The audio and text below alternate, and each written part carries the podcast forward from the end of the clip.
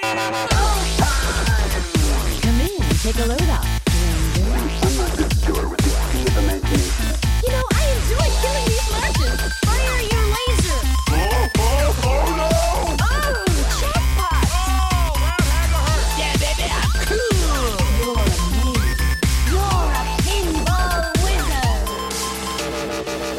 Les Pinheads, ici Lazarus et j'ai le plaisir de vous présenter The Pinball Podcast épisode 2 de la troisième saison. Ce soir, je suis accompagné de Nico et Sylvain, Aetios boss sur ses devoirs. Comment ça va les gars? Salut, ça va Pour ce podcast, nous serons accompagnés d'un invité que nous avons déjà reçu puisqu'il s'agit d'Aaron, le jeune fan de flipper Gottlieb. Et comme on va parler Gottlieb, ce soir, ça tombe plutôt bien. Comment tu vas Aaron? Salut à tous, et ben ça va super, merci. On commence tout de suite euh, euh, au niveau des annonces par le Pinball Blasters. Alors pour ceux qui ont loupé le dernier épisode, le Pinball Blaster, euh, c'est un event hein, qui se passe le 1er octobre dans les locaux d'Avranches Automatique en Normandie et Avranches c'est ni plus ni moins l'importateur officiel de Stand Pinball en France. Pour y participer, il fallait se qualifier via le leaderboard dans les établissements partenaires dont la liste était disponible sur le site hein, www.pinballblaster.com. Ou sinon écoutez votre podcast préféré car on vous faisait gagner des places. Alors oui, euh, on nous a fait remonter des petits couacs niveau organisation sur certains sites. C'est une première, il a fallu coordonner plusieurs établissements en très peu de temps. Donc désolé pour ces petits inconvénients, mais il y aura d'autres events et vous aurez l'occasion d'y participer. Pour les euros gagnants des leaderboards, vous avez déjà dû être contacté par Avranche par mail. Et pour les gagnants qui ont participé à notre concours, n'oubliez pas de nous envoyer vos coordonnées par MP sur notre Facebook pour obtenir votre précieux sésame pour la caverne aux merveilles. Euh, encore quelques jours de patience et vous serez récompensé. Ah, ah, attendez, excusez-moi. Oui, attendez. Ah, oh, mais attendez, on me souffle dans l'oreillette que des dernières places sont à gagner pour ce, ce- Ah oui, oui, effectivement. Pour cela, il faut écouter notre podcast. On fera une intervention à un moment mystère et on vous fera gagner des nouvelles places pour le Pinball Euh, petit message aux exploitants qui ont joué le jeu des leaderboards. Merci à vous, merci mille fois de contribuer au développement de notre passion à travers la France. Pour ceux qui veulent rejoindre l'aventure, contactez Avranche pour les prochaines éditions. Et pour les sceptiques, sachez que comme nous avons le droit de communiquer sur les statistiques, on ne va pas s'en priver. Et sachez que sur certains sites, la fréquentation a été multipliée par 3. Oui, par 3. Donc, moi, je dis ça, je dis rien, mais moi, si j'avais l'occasion de multiplier par 3 mon chiffre d'affaires, bah, je cracherais pas dans la soupe. hein. Et si vous en doutez encore, vous pouvez vérifier nos dires hein, auprès de Philippe Werner, notamment, hein, au à Agno, qu'on salue, et auprès de, du Pop Café à Nancy, deux établissements donc, euh, que l'on félicite pour leur engagement. Allez, maintenant, sortez vos agendas. Ah pardon, excuse-moi, je la recommence, je la recommence. Allez, maintenant sortez vos agendas. Le 1er octobre, donc The Event de l'année, ce seront donc les premiers Pinball Blasters qui auront lieu à Avranches. Les 8 et 9 octobre, ce sera la cinquième édition du Cani Flip à Cani. Donc c'est organisé par l'association À vous de flipper, dont nous vous avions parlé lors du Flip Expo du Tréport. Euh, L'entrée est à 5 euros et gratuit pour les enfants de moins de 12 ans. Les 22 et 23 octobre, ça se rapproche et ça va être énorme. C'est le Retroplay Festival et ça se passe au complexe sportif rue du Stade dans la ville de Le Gavre. On y sera pour couvrir l'événement, on vous y attend de pied ferme, venez nombreux en famille, vous n'allez pas le regretter. Et enfin, les 29 et 30 octobre à la salle des fêtes de Sorgue se déroulera le RPG Games Week. L'entrée euh, euh, à la journée est de 5 euros et le pass week-end à 8 et c'est gratuit pour les enfants de moins de 12 ans. Voilà. Enfin pour l'agenda, c'est fini. On remercie comme d'habitude nos tipeurs, dont un nouveau qui s'appelle Tony. Merci pour leur soutien qui contribue chaque mois à, donc à nous aider, à vous informer et à faire vivre notre passion commune. Si vous aussi vous voulez soutenir euh, donc Pinball Mag, n'hésitez pas à vous rendre sur le www.tipeee.com slash pinballmag. Là, vous pourrez dès 5 euros apporter votre pierre à l'édifice.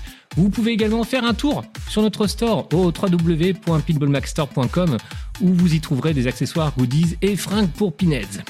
Je vous rappelle que Pinball Mag, ce n'est pas qu'un podcast, mais aussi un site média d'information, une chaîne YouTube et Twitch. Oui, bientôt, on y arrive, hein, ça va venir. Et que si vous avez des oursins dans les poches, mais que vous nous kiffez quand même, eh bien, vous pouvez toujours nous soutenir. Il suffit juste de vous abonner, de liker, partager et commenter nos publications. On vous en remercie par avance. Et pour ceux qui nous détestent, mais qui nous écoutent, nous regardent et nous lisent quand même, eh bien continuez à le faire car ça fait grimper nos stats. Et après ça, ça occupe vos dimanches hein, sur Trash Pinball. Donc tout le monde est gagnant. Allez-y. Au programme ce soir, nous allons retrouver la chronique de Sylvain Fallait oser. Tu peux nous teaser un petit peu sur ta chronique ou pas du tout? J'ai pas envie, tiens, aujourd'hui. Ok, il n'a pas envie, très bien, pas de souci. Ensuite, on passe à l'actualité avec le James Bond et on terminera sur un sujet de fond et c'est pour ça qu'on a invité ce soir Aaron, on parlera Gottlieb.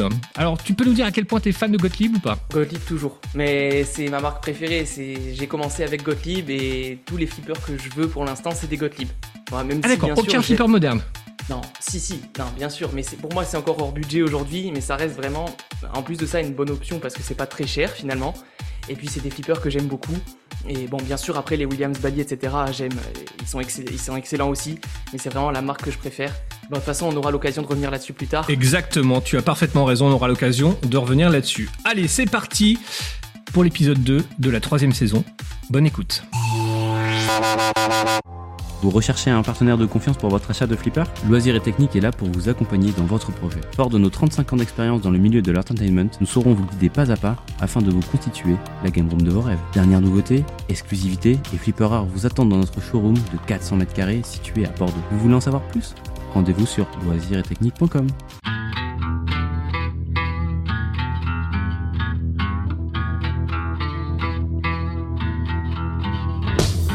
Salut mes petites lustreuses de billes. Alors, on cherche encore à s'en coller un tout vilain derrière la cornée, hein?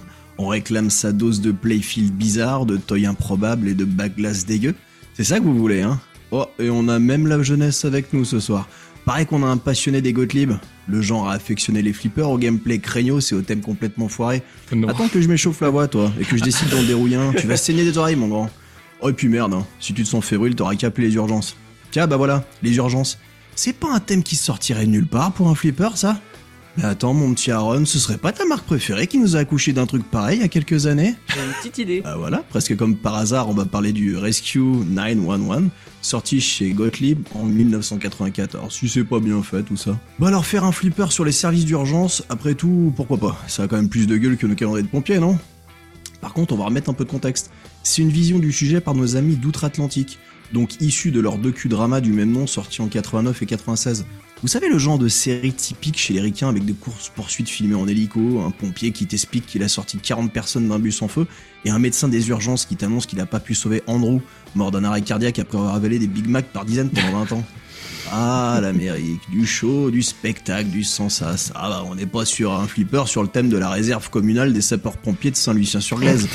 Mais je vous rassure, c'est pas pour autant que c'est joli. Allez, bam, on attaque direct sur le physique. On n'a aucun principe chez Pinball Mag. Alors le dessin de l'artwork de caisse est pas si pire, sauf que la coloriste a dû trouver que ça coûtait trop cher de passer au-delà des quatre couleurs. Je voulais chercher, mais de mon côté j'en ai pas trouvé plus qui soit utilisé pour tout l'artwork de caisse. Il y a uniquement du rouge, du jaune et du blanc sur un fond de caisse noire. Du coup le résultat ressemble à un crayonné de BD non terminé, ça reste incompréhensible. Avec ça on te colle une bague glace qui à défaut d'être horrible n'est pas forcément la plus jolie, mais c'est pas grave, on la sublime avec un magnifique speaker panel customisé qui représente le quadrillage d'un écran d'électrocardiogramme. Bah ouais, vu que c'est hyper visuel et super joli, ça aurait été dommage pas le mettre, hein. Et pour le plateau, par contre là, quel embrun de nostalgie. On retrouve notre tapis de jeu majorette. Vous vous souvenez Oui, Nous oui. les petits garçons, on l'a tous eu ce tapis de jeu moche là, avec le tracé de la ville, les routes et tout le merdier pour, pour y faire rouler les petites voitures quand t'as 8 ans. Bah voilà, là ils en ont fait un plateau de flipper. Il y a même les annotations euh, héliport, hôpital, hôpital. Bon bah on a un terrain connu, hein, c'est un jeu pour grand enfant. Et quand on démarre le flip, eh bah c'est comme quand tu jouais dans ta chambre avec les jouets à pile que t'offrait ta tati à Noël. Ça braille, ça gueule, il y a la sirène de pompiers qui hurle, la standardise des urgences qui parle, le bruit de l'hélicoptère qui arrête pas de se balader partout, et le tout sur un fond musical typique des Gottlieb de cette génération. Hum, Gottlieb et ses musiques savoureuses qui dans les années 90 ressemblaient à celles du chipset sonore d'une Mega Drive. T'as l'impression d'écouter la BO de Thunder Force 3 sur chacun de leurs flips. Alors on va reparler de ça mon petit tout à l'heure, on va en reparler hein. Sinon, euh, côté gameplay, bah tu rescues quoi. Tu rescues la veuve, tu rescues l'orphelin, tu rescues tout le monde. De toute façon, ils ont tous des problèmes dans le jeu. Soit ils sont en train de cramer, soit ils se noient, soit ils sont crachés en voiture, bref, t'as jamais terminé. Et puis tu sauves des vies par dizaines en transportant ta petite bébille avec l'hélico du fond de plateau là qui se balade au-dessus des décors en faisant des rotations stylées façon breakdance. Les mauvaises langues diront que ça casse le rythme de jeu, mais bon, on n'est pas non plus sur un fan layout, on va dire que ça fait partie du gameplay. Alors comme d'hab, hein, je lui taille un vilain costard depuis le début à ce Rescue 911. Mais c'est loin, très loin d'être une mauvaise machine. Et à titre personnel, je la classe même dans mon top 3 des dots Gottlieb. Mais si on le remet dans le contexte de l'époque, il est comme tous ses petits camarades de la même marque, presque anachroniques dans leur conception et leur gameplay, face à des pépites d'inventivité sorties chez les concurrents. Pour rappel, hein, un an avant la sortie du Rescue, On avait eu le droit à Twilight Zone chez Bally, Jurassic Park chez Data ou encore Indiana Jones chez Williams. Donc autant dire qu'on avait une machine qui était sacrément à la traîne. Mais malgré tout, sortir un flip sur le thème des urgences, Gottlieb ou pas, eh ben il fallait oser. Pas mal. Merci beaucoup. Alors, ton avis, Aaron, là-dessus? Euh, ben, je trouve ça, comme d'habitude, toujours génial. Euh, et puis, je suis plutôt d'accord avec les remarques sur la caisse, etc. C'est vrai que pour tout ce qui était au niveau du design et de la beauté du flipper en général, c'était pas forcément les Gottlieb qui allaient mettre le plus de budget. Donc là-dessus, je peux rien dire. Et pour ce qui est du thème, bon, il est rigolo, c'est un Gottlieb, ça se voit. Alors, ça se voit pourquoi? Ah ben, le thème, Ah bah, le, thème- le thème est chelou, hein. c'est aussi pour ça que hein, c'est aussi pour ça que je l'ai choisi. Après moi j'avoue que j'ai découvert en euh, préparant la rubrique parce que je l'avais mis en fait dans ma liste des flippers euh, des flippers à, à aborder sur le thème. J'ai découvert pour le coup qu'il s'agissait d'une licence. Moi j'étais euh, j'étais passé à côté et je pense comme pas mal de personnes moi euh, Rescue euh, Rescue 911, Rescue 911 moi ça me parlait pas du tout et en fait c'était une euh, c'était une espèce de série, un show télé qui a cartonné pendant des dizaines d'années en fait aux USA. D'accord, euh, j'étais pas du Ouais. tout au courant. Ok. Euh, ça, en fait, moi j'ai été au courant puisque je crois que j'ai regardé la vidéo de, de TNT Amusements et que, en fait, quand il, quand il a présenté ce flipper, il a, il a expliqué que ça venait de la série. Donc de suite, j'ai été au courant que c'était pas un thème qui sortait nulle part. Après, c'est vrai que quand on pense à Gottlieb, et notamment à l'ère des dots, on pense pas aux grosses licences, ça c'est aussi une réalité. Et du coup, bah, je, trouve ça, je trouve ça sympa. Il est sympa ce flipper. Après, c'est c'est du Gottlieb. On va y revenir sur l'histoire des licences, notamment sur les dots. Garde-toi un peu sous la pédale, on va en reparler après. Nico, un avis là-dessus Pas d'avis On passe à la suite? Euh, passez à la suite. Ok, bon, allez, on passe à la suite. Ça va, dis que je fais chier. on passe à la suite tout de suite, on se retrouve juste après le jingle.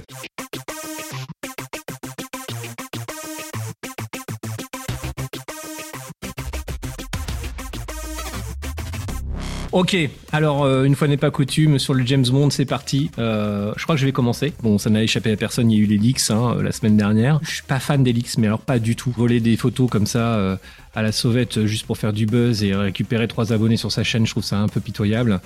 Bah, ça sape en fait le boulot de toute une équipe derrière. hein, euh, qu'on aime ou qu'on n'aime pas les fabricants ou certaines marques, il y a quand même des équipes et de l'humain derrière.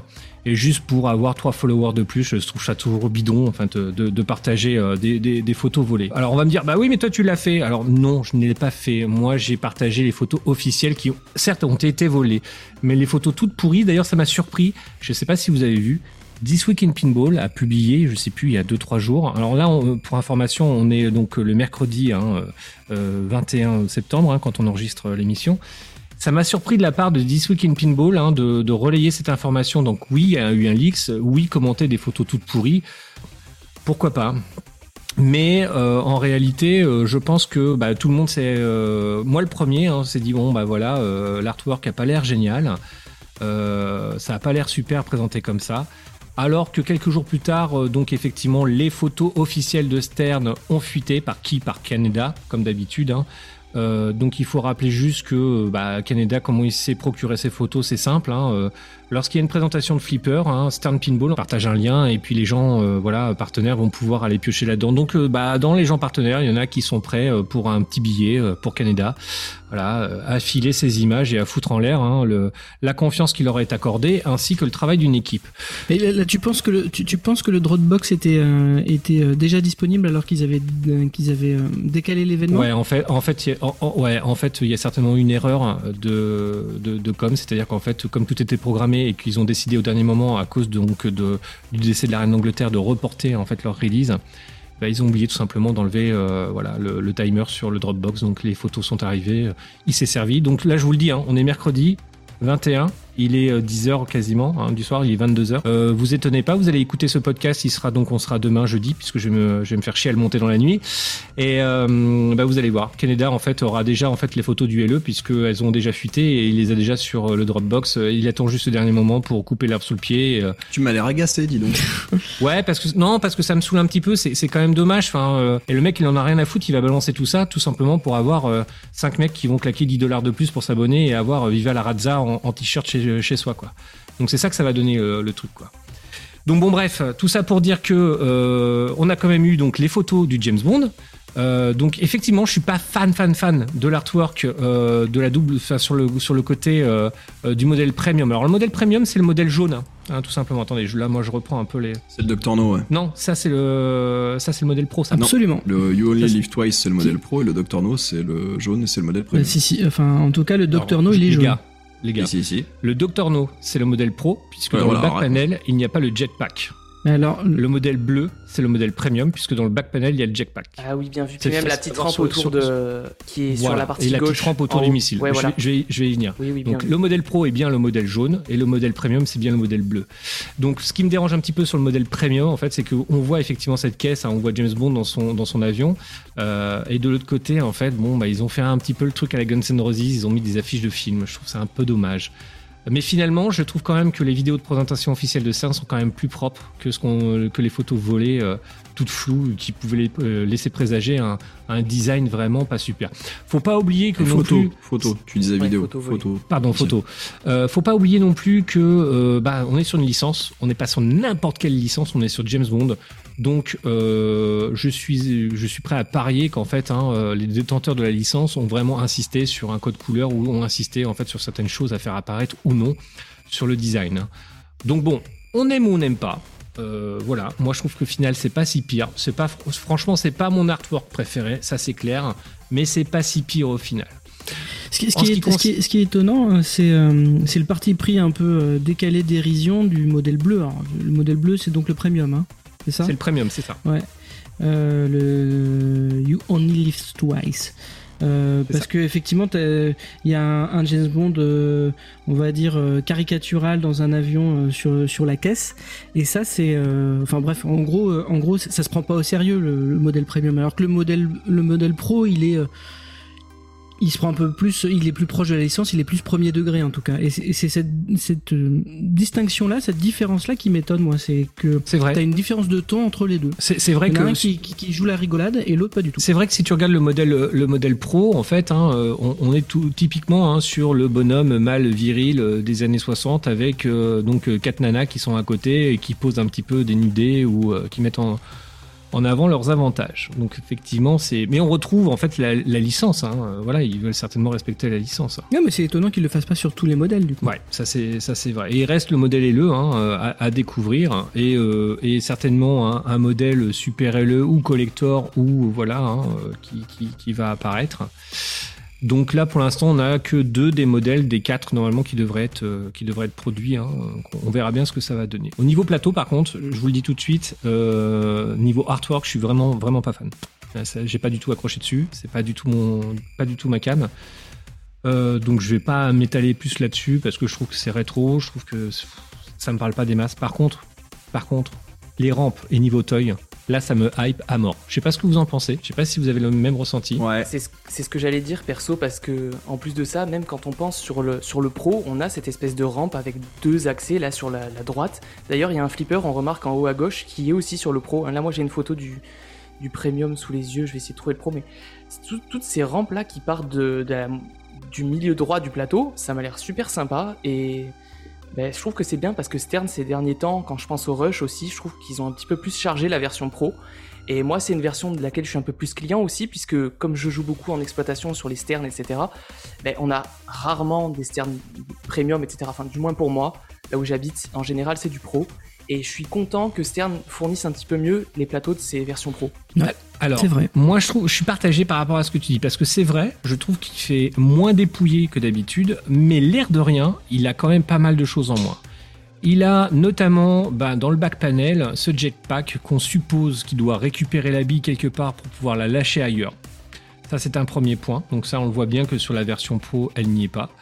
Euh, on est d'accord qu'il y a tout cette espèce d'organe sur la droite qui permet pas mal de shoots. hein. Là, je les compte hein. Allez, on y a 1, 2, 3, 4, 5, 6, il y a 7 shoots quasiment sur la droite, c'est déjà énorme.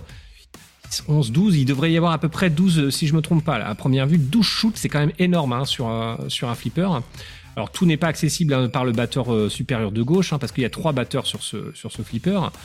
Euh, par contre, ce qui m'embête un petit peu, c'est au niveau en haut à gauche, hein, au niveau du, euh, euh, du, missile, parce que en fait, bah, on voit bien que là, il y a juste une lane hein, sur le modèle Pro, alors qu'en réalité sur le modèle premium, on a non seulement la lane plus la rampe, plus le building derrière qui permet de redistribuer la bille. Apparemment, c'est pareil, toujours, le missile devrait bouger. Donc je, pense que là réellement, concrètement, dites-moi ce que vous en pensez, mais euh, j'ai l'impression que ça peut effectivement rivaliser. euh, et là, je vais euh, copier les propos hein, d'un- gars qui est super. Si vous voulez aller voir autre chose que du Canada hein, sur Internet avec un gars qui fait de l'analyse réellement et qui est super sympa euh, sur, sur le net, c'est euh, Carrie Hardy. Euh, vous pouvez aller voir sa chaîne YouTube. hein, euh, vous allez voir des, belles informations et puis euh, des, belles, analyses. Et je suis assez d'accord avec, avec ce qu'il avait dit. On va avoir, je pense, quelque chose qui va rivaliser avec le Godzilla. Après, c'est un peu prématuré de se positionner là-dessus tant qu'on n'a pas vu les vidéos et tant qu'on n'a pas posé nos mimines dessus. Mais par contre, je pense que dans les faits, on peut quand même faire confiance à Stern pour sortir une machine. Enfin, tu vois, les, deux dernières qu'ils ont sorties, qui sont respectivement le Godzilla et le Rush, sont des machines très quali. Peut quand même, euh, surtout avec Georges Gomez aux manettes, euh, décemment imaginer qu'on va avoir une machine tout aussi quali avec autant de temps. Il y a quand même peu de chances qu'ils reviennent en arrière sur ce qu'ils font actuellement, donc ça c'est plutôt cool. Ouais. Après, moi je suis impatient de voir ce que ça donne, ne serait-ce qu'en vidéo déjà. Euh, Se rendre compte un petit peu bah, des trajectoires de billes, ce que ça donne, enfin voilà, déjà voir ce. Bah, vous avez à peu près alors 12 là. heures à attendre et vous Ouais, je sais bien. Je sais bien. Je rebondis juste sur un truc par contre l'heure, là vous parliez des, euh, des artworks. Juste une petite précision parce que euh, c'est peut-être pas forcément évident pour tout le monde, et d'ailleurs ça n'était pas pour moi, j'ai dû les fouiller un peu. Mais les artworks qui sont posés aujourd'hui donc sur la version Pro et Premium, ce sont bien des affiches officielles du film. Euh, aussi vieilles Mhm. soient-elles, c'est-à-dire que même le côté caricatural du James Bond, c'est vraiment une affiche Ah. de You Only Live Twice. Et en fait, c'est un, un- l'artwork qui est repris tel quel. Donc ils n'ont absolument pas bougé quoi que ce soit. C'est-à-dire je pense que là, je rejoins Lazarus, je pense qu'ils n'ont pas du tout eu le choix. Ils ont eu le, Oui, c'est on ça. leur a dit, c'est vous mettez ça, et en fait, vous vous démerdez comment vous voulez le calmer, et vous le calez comme ça. Et en fait, le bleu ciel, etc., avec le James Bond qui a l'air un peu, qui fait un peu ganet là dans son petit, euh, son petit, euh, son petit vaisseau là, son petit hélicoptère. Et en fait, c'est vraiment l'artwork de euh, You Only Live Twice, de la vieille affiche de l'époque. Euh, du coup, donc c'est celle-ci. Et pour Dr. No, c'est pareil. C'est l'affiche jaune, donc avec le fond jaune et toutes les nénettes, et du coup, t'as James Bond dessus. Donc là-dessus, ils ont rien inventé, hein. c'est repris tel quel. Et d'ailleurs, sur le côté, je pense qu'on a les affiches originales qui sont calées, là, comme tu disais, Lazarus, on voyait d'ailleurs euh, sur une des photos volées. C'est ça. Sur la droite, en fait, t'as les, euh, les affiches qui sont posées un peu à la Guns, comme tu disais. Donc je pense vraiment que là, en termes d'artwork, euh, clairement, le, le parti pris, c'est, enfin, ou en tout cas la, la, la règle, c'était bah ok. Par contre, vous calez euh, l'affiche originale, vous déberdez, vous faites quelque chose avec ça. Vous refaites pas un artwork from scratch. D'accord, donc il n'y a pas de réinterprétation du tout, quoi. Ouais, c'est intéressant. Effectivement, je, je suis pas assez fan de James Bond pour euh, pour euh, pour avoir vu pour avoir vu ces détails-là, mais du coup, ça explique mieux euh, la différence de caisse entre le Pro et le Premium. C'est- Et puis surtout des caisses, des caisses avec des couleurs ultra flashy, parce que pour le coup, c'est l'époque qui veut ça aussi, les affiches de films, euh, euh, voilà, telles qu'elles étaient pensées à l'époque. Alors autant c'est joli là où je, rejoins l'avis de pas, mal de personnes, autant c'est joli quand tu cales ça dans un petit cadre et tu mets ça dans ton salon. Autant de là en faire un artwork complet de flip, un peu plus violent quoi. Euh, parce qu'en plus c'est des couleurs qui sont quand même très flash, qui sont du, genre de, on va dire de, de thème et d'approche euh, visuelle et de colorimétrie qui se fait plus trop aujourd'hui en fait. Ce qu'on voit aussi dans, dans ce flipper, si on revient sur la partie euh, euh, plateau, c'est on a on a deux ou trois gros toys c'est suivant la version euh, sur laquelle on est. Donc on a parlé de jet- du jetpack qui a priori est pas partagé entre toutes les versions. Il y a effectivement ce missile et tout semble croire que il va bouger, euh, il va gigoter plus qu'il va monter et descendre a priori. Euh, voilà et euh, Il le n'aura pas d'interaction avec la bille, je pense. Enfin, en lui-même. non, je, Ouais, pense je pense pas aussi. non plus. ouais. Il, il va- il va Ah peut-être ouais gigoter quand on passe au tour. Moi, je pense qu'il va. Oui, Ah, c'est tu ça, bah oui, ça donc- sera un bash toy toi, Lazare j'aurais Non, non, pas un bash toy. Je pense que, pardon, on s'est peut-être pas compris, mais moi je pense qu'il va être interagir, mais quand la bille passe autour. Mais ça serait quand même une Oui, interaction. voilà, avec c'est la ça. Juste Oui, bouger ça. quand on. Oui, mais, mais tu, tu- Ouais. il pourrait ne pas bouger que ça changerait pas le gameplay, quoi.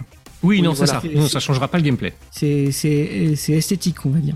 Et après, il y a cette fameuse Aston Martin qui manifestement va va va contenir, en tout cas le, le mécanisme qui est en dessous va contenir euh, très probablement les les billes pour le multiball parce qu'on voit un petit morceau de rampe et on a l'impression que en gros les billes vont sortir de- du toit de la Aston Martin pour euh, pour euh, être desservies sur la rampe de droite.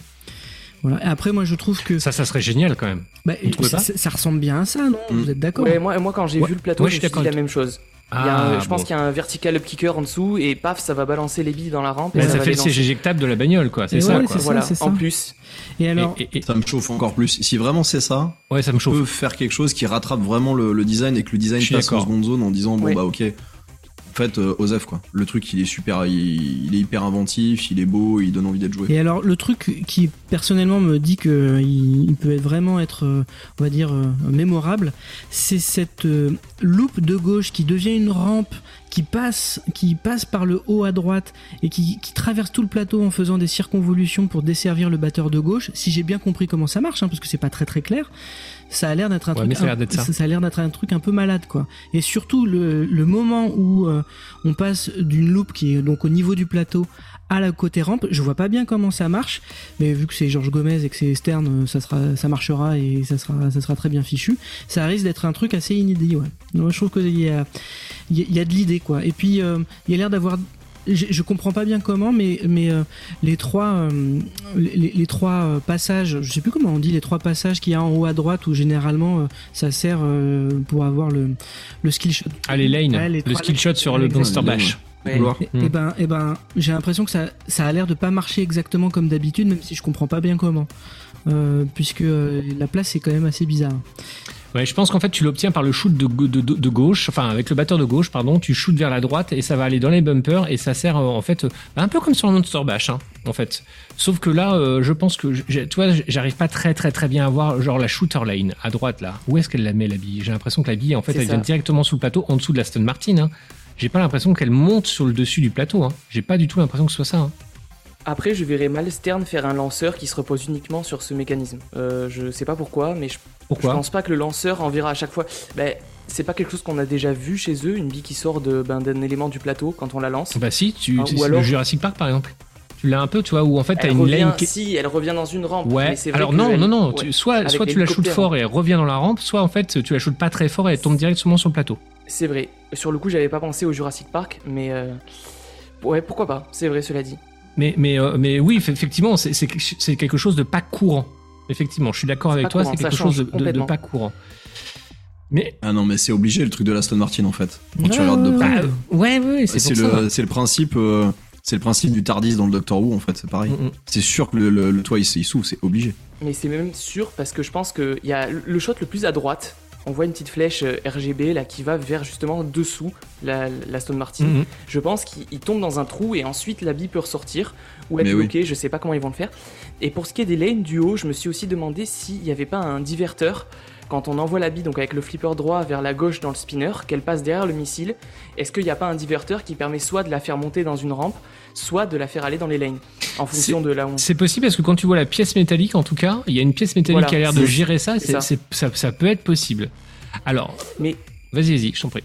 Ben, en plus de ça, c'est en train de me faire réfléchir. J'ai l'impression que vraiment Stern, là, sur ses trois dernières sorties, donc depuis le Led Zeppelin finalement, il y a une grosse montée en qualité.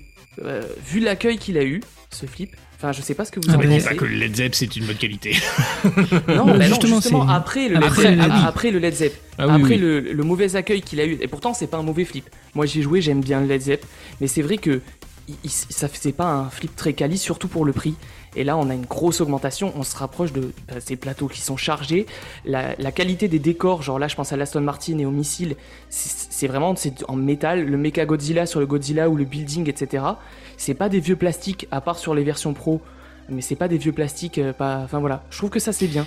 Il y a, Mais- une grosse montée en gamme, je, suis d'accord avec. Ouais, ouais, ouais, on, est d'accord. euh, ce qu'on pouvait repro- reprocher, on va dire au début, au- au- lors des premiers podcasts de, de Pinball Mag, qui était effectivement que bah, Stern c'est des plateaux un peu vite standards et que les prix augmentent, mais euh, mais le béné- mais euh, la richesse du playfield euh, augmente pas en proportion. Bah, ils ont vraiment inversé la tendance. Et là, honnêtement, si on regarde juste en aire de jeu, il y en a plein des différentes. Quoi. Il y a autour du missile, il y a la rampe dont on parlait qui va vers le fond. Il y a, il y a effectivement tout, ce- tout cet endroit ultra riche avec plein de, plein de, de shoots possibles depuis le batteur, le troisième batteur. Il y a un tout petit endroit en dessous du troisième batteur d'ailleurs euh, qui ressemble un peu aux endroits un peu cachés qu'on a sur le Tortue Ninja par exemple. Il y, a, vraiment plein de petits univers sur ce plateau. Et, euh, et effectivement, il y a, y a de quoi découvrir, quoi. Il y a vraiment de, il y a vraiment de la matière, quoi. Il y a vraiment à commenter. Ouais, moi, j'ai vraiment hâte de jouer à Flipper parce qu'il me hype. Alors, autant je suis fan de la licence, autant je suis pas fan de la licence dans le Flipper. Euh, mais j'ai pas plus d'arguments que ça. hein. C'est aussi creux que ça. Je suis désolé, c'est juste un ressenti. Mais par contre, au niveau, euh, au niveau plateau, il me hype à mort. hein. Euh, moi, j'aime bien les blocs là sur la droite, là, ces deux rampes là qui montent dans la même lane où on a l'impression que ça pourrait ressortir sur deux rampes, enfin sur deux. Euh, oui, de rampes différentes, alors qu'en fait, comme tu le disais tout à l'heure, Nico, c'est la rampe qui va aller chercher la bille. Un tir improbable. Hein. Gomez nous l'a prouvé d'ailleurs sur le Deadpool, hein, le tir improbable là, qui permet de retourner pareil euh, sur la gauche du plateau. euh, euh, où on se dit mais comment ça va rentrer alors que ça passe nickel et c'est hyper fluide et il y a vraiment du flow. Euh, moi ça me hype franchement là je suis euh, j'ai hâte de, de l'essayer Mm. je suis une fois de plus pas fan de l'artwork et encore maintenant quand je regarde le plateau bon euh, ouais je, non je suis toujours pas fan mais euh, ouais Non, le Mais, plateau, il est- euh, le plateau, il est dégueu. En vrai, faut dire ce qu'il y a. Le plateau, on dirait un soprano des années 2000. oui non mais d'accord Non, mais c'est non, moche, mais faut dire je, ce qu'il y a, je- c'est je- pas je suis beau, d'accord. Mais, mais, euh, mais par contre, là, au niveau euh, de comment c'est gaulé à l'intérieur, bah, je trouve ça, je trouve ça vraiment attrayant. J'ai vraiment hâte. Il me, Mm. il me titille, quoi. J'ai vraiment. Et d'ailleurs, je sais pas si vous avez remarqué, je sais pas trop à quoi ça sert sur la gauche. Eject Advance Jetpack Light Complete for Multiball. Parce que vous avez vu cette espèce de, de, de- d'espace qu'il y a en dessous le batteur de gauche euh, supérieur? Ouais. Il y a rien à taper. Enfin, comme ça, Ouais. tel quel, on, on voit qu'il y a rien à taper. Mais est-ce que Alors- ça serait pas une trappe qui se soulève, ce truc-là? Moi, en plus, si t'as raison, puisque je vois qu'il y a une flèche, euh, bah pareil, qui il y a une flèche et je vois de des vis. De- dedans, ouais. Et je vois des vis. Et putain, les gars, si euh, attends, je, je crois que si si c'est ça. Il y a une flèche. Et c'est quoi le truc bleu? Parce qu'il y a une espèce de truc bleu, tu vois, sur Et la oui, gauche. oui, alors On ça- tu comme une espèce de rubber pad énorme, en fait. C'est ça. ce truc Donc à mon avis, ça, ça se soulève. Et je pense que personne ne l'a vu euh, jusqu'à présent. On sera les premiers. J'aime bien dire ça. On est les premiers à Pinball Mag. C'est. Mais euh, j'ai l'impression réellement qu'il y a une trappe qui se soulève et qu'il y a un subway derrière. Et d'ailleurs, qui serait cohérent avec le monde sous-marin hein, des euh, euh, qu'on observe, hein, des. Des, des, des, des, des- des- de- bah, du, du film, alors je sais plus lequel, hein, euh, voilà où ils sont sous la flotte, mais euh, ah, je suis sûr que c'est ça. Allez, on prend les paris, les mecs. Les mecs. C'est ma tournée si je me plante, mais je suis sûr que c'est ça. Je suis sûr que ça, c'est un truc qui se soulève et euh, il y a un subway. Ouais, c'est même sûr parce qu'on voit le rebord. Si vous regardez bien la découpe en fait autour du plastique, euh, voilà, il est légèrement arrondi comme pour les halls. Donc c'est sûr et certain, ça, ça se soulève. Ouais, mais comment ça soulève avec le batteur qui est dessus ça, Ah bah, ça se trouve, en fait, ça, ça active le batteur. Ça se trouve, c'est un mécanisme qui active le batteur. euh, Ah ouais. Tu Ou vois, alors, c'est- tout est ça, descend sous le plateau. Et t'arrives dans une salle de jouer, Ah. et ça descend dans le plateau, Bien ça ouais. un shot, et t'as ta bille qui tombe comme si c'était finalement un, un trou, enfin Bien n'importe quel ouais. trou. Ouais, moi je pense, je pense plutôt que un ça descend. ça, ouais. Ça descend. comme C'est il y a le plus, batteur plus facile dessus, techniquement entre guillemets. T'as raison. ouais, ouais, ouais. T'as raison. Donc je pense que ça descend. Mais oui, ça Bon, c'est clair bah, que dans ça tous les cas, Ah, putain, euh, vous imaginez quand même Ça fait Aston Martin, up kicker dans le Aston Martin. Cette, ces, ces deux rampes là sur, sur, sur la droite qui peuvent desservir la même rampe flipper de droite. Ensuite, se shoot vers la vers le back panel qui remonte, qui part euh, effectivement comme le dit Nico euh, euh, en faisant pas, pas mal de zigzags et qui retombe sur la gauche. Ce petit espace sur la gauche qui pourrait descendre et loquer des billes et les redistribuer pour un multiball. Apparemment, c'est ce qui est marqué dessus. Et là, on est que sur la version pro, les gars. Attends, a sur la version, que je me pose comme question. Quand tu regardes l'ogive là, le, le missile en haut, en fait on disait c'est pas Ouais. un bash toy, mais regarde autour, c'est pas des cibles, Mhm. c'est pas des cibles fixes autour du truc. Si, si. Ah bah Bah, si. Donc en fait ça tombe en fait, le truc Ah doit bah, s'ouvrir. Ah bah le truc tombe. dois- en fait le Ah, truc doit s'ouvrir et tu dois balancer ta bille et ça doit, en ça doit faire bouger le missile. Et tu dois les bâcher en même temps avec le missile doit, doit renvoyer les billes et tu doit les taper les cibles sur le côté parce que regarde, c'est bien des cibles fixes. Hein. Et si Ça, re- ressemble à ce qu'on a autour du Circus Voltaire, par exemple, avec le Monsieur Loyal qui monte et des cibles tout Ouais, autour. c'est ça. Et, Ouais. et, et- et à la base du missile, à la base du missile, je me demande toujours si c'est pas un espèce de ressort. Euh, Si, je pense que c'est ça. Je pense que t'as raison. Je pense que c'est un truc qui, tu sais, une espèce de bubble head en fait, qui doit renvoyer en fait ta Ouais, bille. c'est euh, ça. ouais. Ouais, po- possible. Et ouais. tu vois, euh, là, Mais Ron disait tout à l'heure, tu vois, il y a des, il y a des, euh, Oui, des, et d'ailleurs, euh, il y a des des termes. LED RGB, enfin des, des flèches. Et là, t'as aussi une flèche blanche qui va en direction du coup d'une espèce d'entrée avec un switch juste avant d'aller au niveau du missile. Donc ça tombe en fait, c'est une, c'est peut-être une zone jouable en fait. Ouais, ça c'est fort possible. Et regardez juste euh, à droite, au niveau du jetpack, il y a une cible fixe qui a l'air d'être plutôt à la verticale sur. euh, je, sais, pas- je sais pas ce que c'est ce truc gris là derrière. euh, en dessous de- du texte spectre sur le back panel. Non, non, c'est Spell, Spell Spectre, tout, euh, Blind. euh, Oui, non, mais en dessous, sur, au niveau du plateau, tu as, t'as, un, ben, t'as un espèce de. J'arrive pas à savoir ce que Une c'est. pièce que la métallique là, mais je pense que c'est ton fameux diverteur, ça, je pense. Oui, mais il y a une target dessus.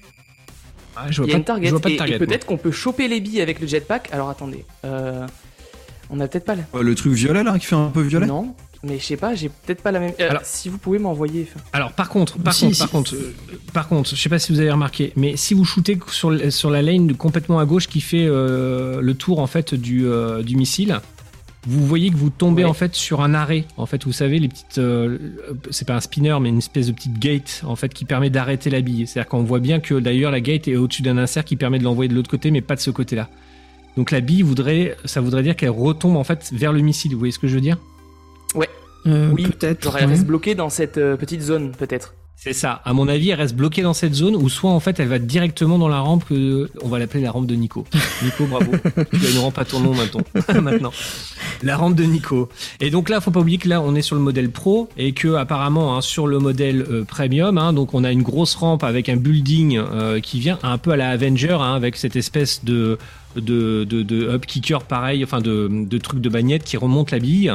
Et puis on a le, jetpack hein, qui parcourt en fait de droite à gauche, hein, un peu pour le coup comme le Ghostbusters où on a le Slimer, hein, euh, Bouffe-Tout, pardon, euh, qui fait droite-gauche. Là on aurait quelque chose qui vient prendre la bille et vient la desservir hein, dans les lanes ou dans les, euh, dans les rampes. En fait, c'est ma faute pour Ouais, la, ça la donne target. envie. Je, Ouais, ça donne envie. Quoi. En gros, c'est ce qu'on va peut-être conclure là-dessus parce que sinon on pourrait en parler pendant des heures, je je- pense. juste, Mais euh, je reviens sur la target. En fait, je me suis oui. trompé. C'est moi qui étais sur une image du, du premium. Donc en fait, c'est quelque chose qu'il y a sur le premium, mais pas sur le pro. Hmm. ah, alors Si le premium, moi je l'ai pas à Premium, vite fait, dans la course du jetpack, à droite. Alors c'est sur les photos floues que tu moi, as elle est un peu ou, floue euh, ma photo, donc je sais pas laquelle. Ouais, je pense Ouais, qu'il y a que ça, il n'y a pas de photo officielle. Ouais. C'est celle où il y a, euh, enfin, c'est celle de rétro sur le site Retro Refurbs. Euh, Ouais, mais c'est, il y en a que trois, enfin, t'en as trop et quatre, ben, c'est toujours les mêmes. juste à côté de la main, Ouais, je sais pas si c'est celle-là le que vous avez aussi, à gauche de sa main. De, vous avez celle-là de photo parce que moi j'ai la main du gars sur le Là, plateau. je l'ai pas sous les Attends, yeux. attends, attends. Je vais, je vais essayer de la choper. euh, Euh, en, en attendant, je me juste sur un truc. Il y a que moi que ça choque le fait que l'Insider Connected soit mis en version euh, dégueu, euh, en, en truc rouge comme quand tu mets ton kit, quand t'installes ton kit toi-même. Sur le Godzilla, Ouais, il, nous vrai, bien, ça. il nous avait bien habitué à faire un, à avoir un apron sympa, marqué use, QR code, etc. Enfin, tu vois, le truc était intégré directement dans le design. Le rush Ouais, aussi. là, mais ça, ça, c'est parce que c'est la version pro. Si tu regardes Bah, sur la la version pro, premium. Non, Ah ouais sur la version non, pro, c'est pareil. hein. Sur le Godzilla, euh, bah si, carrément. Bah, le Oui, oui, Godzilla mais sur le- la version sur la version premium, euh, c'est euh, c'est intégré là euh, sur le. Sur Ouais, le mais c'est euh, bizarre du coup pourquoi ils l'ont pas mis sur toutes les versions? Sur les autres modèles, c'est bien pareil. Ah, peut-être parce que là, effectivement, ils ont peut-être. plateau. Ouais, c'est des économies encore, je pense. hein. Ouais, aussi bête que ça, vous pensez? Ah ouais, je pense qu'ils se sont pas fait chier là-dessus. hein. Ouais, Moi, je me disais que c'était peut-être juste que le truc était pas euh, forcément le modèle qui devait sortir. Attends, attends, et- attends, on va essayer de retrouver ces photos-là. Ouais, je saurais pas trop comment expliquer, mais en gros, je je pense qu'on peut faire tomber la bille de, du jetpack sur une target pour avoir un, ben, ben, je sais pas, un bonus. Un petit peu finalement comme sur le Rescue 911 avec l'hélico, quand on appuie sur le flip et pour comment faire il tomber te la place comme ça, l'air de rien Il est bon, il est... Bam. En tout cas, on a beaucoup de chance d'être euh, chez Avranches euh, le week-end prochain.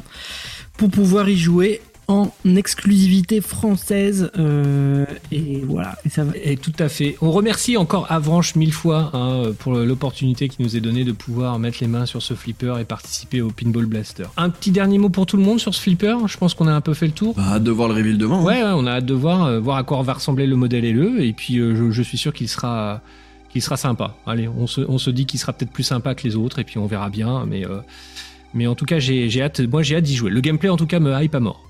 C'est ça. Enfin, Je suis d'accord. Le plateau est bien du chargé. Bah, euh, oui, voilà, le plateau est bien chargé et ça, ça fait plaisir parce qu'au final, c'est vraiment ce qu'on cherche, je trouve, sur les flippers de ce style. C'est que, enfin, à mon avis, il va y avoir de l'animation de partout, des, des belles trajectoires et je suis vraiment curieux d'envoyer les billes dans, dans cette espèce de rampe à droite là parce que je sais pas comment ça va en ressortir, mais ça m'a l'air super sympa. Et alors, l'inconnu qu'on n'a pas parce que dans le leak c'était pas dit, c'était euh, à quoi vont ressembler les, les animations sur, euh, sur l'écran LCD.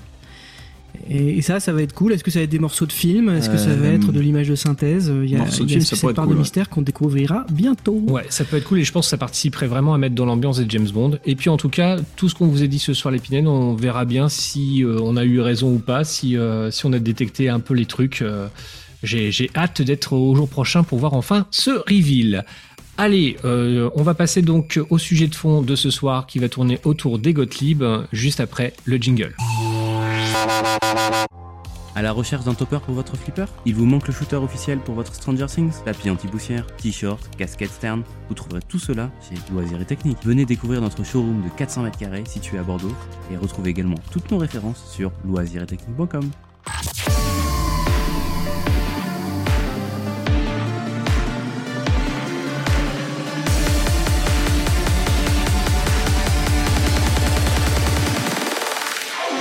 Alors Gottlieb, c'est un gros morceau. Pourquoi c'est un gros morceau? Parce que tout simplement c'est un, parce que tout simplement c'est un constructeur, un fabricant de légendes, hein, au même titre que Bally, Williams, actuellement, ou JJP, hein, qui est jeune là-dessus, mais qui est quand même déjà rentre au fur et à mesure dans la légende.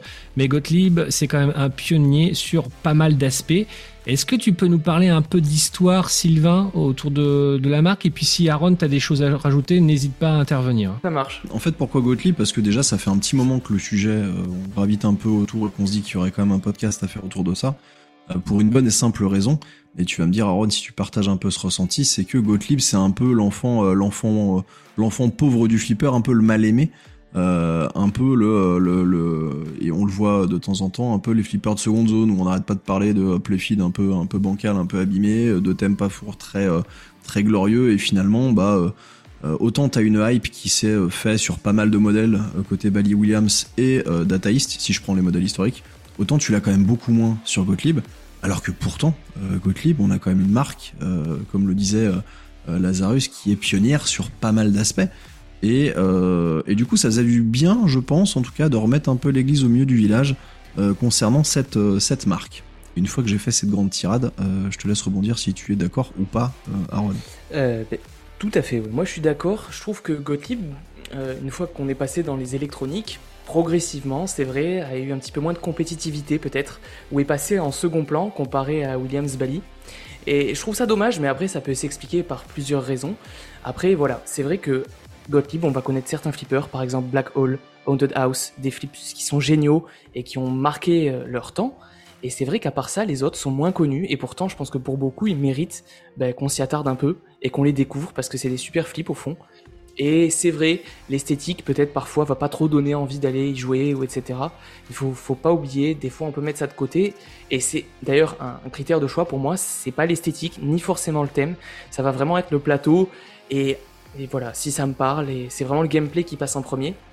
Et pour beaucoup, je pense que on a oublié que Gottlieb savait faire du, du jeu, des plutôt bons jeux.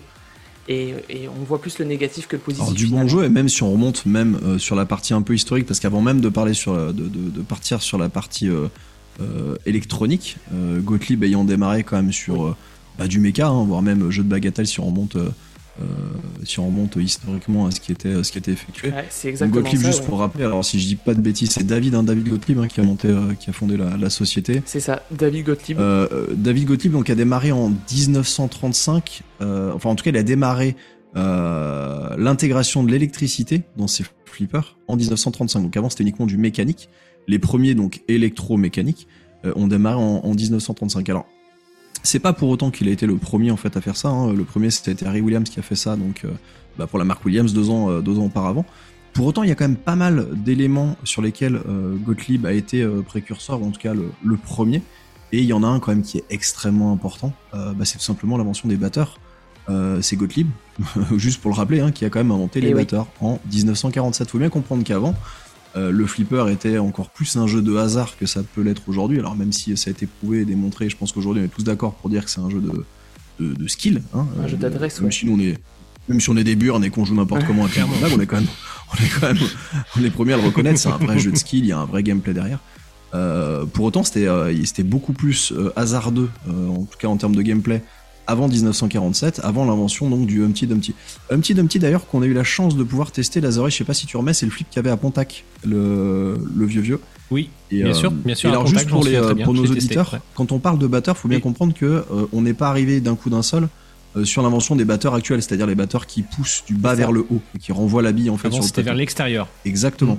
Et alors d'ailleurs, c'est euh, je crois 6 ou 8 batteurs euh, Aaron sur le Humpty Il y Dumpty. en a Six- 6 et six si je dis sur le de Humpty Dumpty, Je de pense que le premier à les avoir eu au format qu'on connaît aujourd'hui, c'est peut-être le Four Horsemen chez Gottlieb qui est sorti juste quelques années après, voire même peut-être la même année, je sais plus. Là, je dis peut-être des bêtises sur le coup, mais il me semble que c'est celui-là qui a eu le format de, de C'est batteur qu'on connaît aujourd'hui. euh, Ça, on, non mais on, on va le dire, hein, on peut pas avoir toutes les informations sur le flipper, c'est beaucoup trop riche comme univers pour pouvoir vraiment avoir toutes les informations. Il faut toujours qu'on les vérifie. Sûr. Mais c'est mais, possible. euh, mais pour autant, c'est quand même important de se dire que voilà cette euh, cette première invention, alors encore une fois avec des batteurs qui là du coup allaient vers l'intérieur et qui en plus étaient tout le long en fait du plateau, donc le gameplay euh, était pas tellement sur le fait de conserver la bille, mais en tout cas d'essayer de l'envoyer là où ça faisait le plus de points, sachant qu'inévitablement elle allait se casser la gueule très rapidement et que t'allais être obligé de relancer relancer une partie. Euh, néanmoins, on a eu ça, on a eu aussi euh, le premier flipper, l'invention du premier flipper en multijoueur en 1954 avec le Super Jumbo. Euh, ce qui est quand même pas non plus, enfin en termes de, de gameplay et de façon d'appréhender le flipper, c'est pas rien non plus.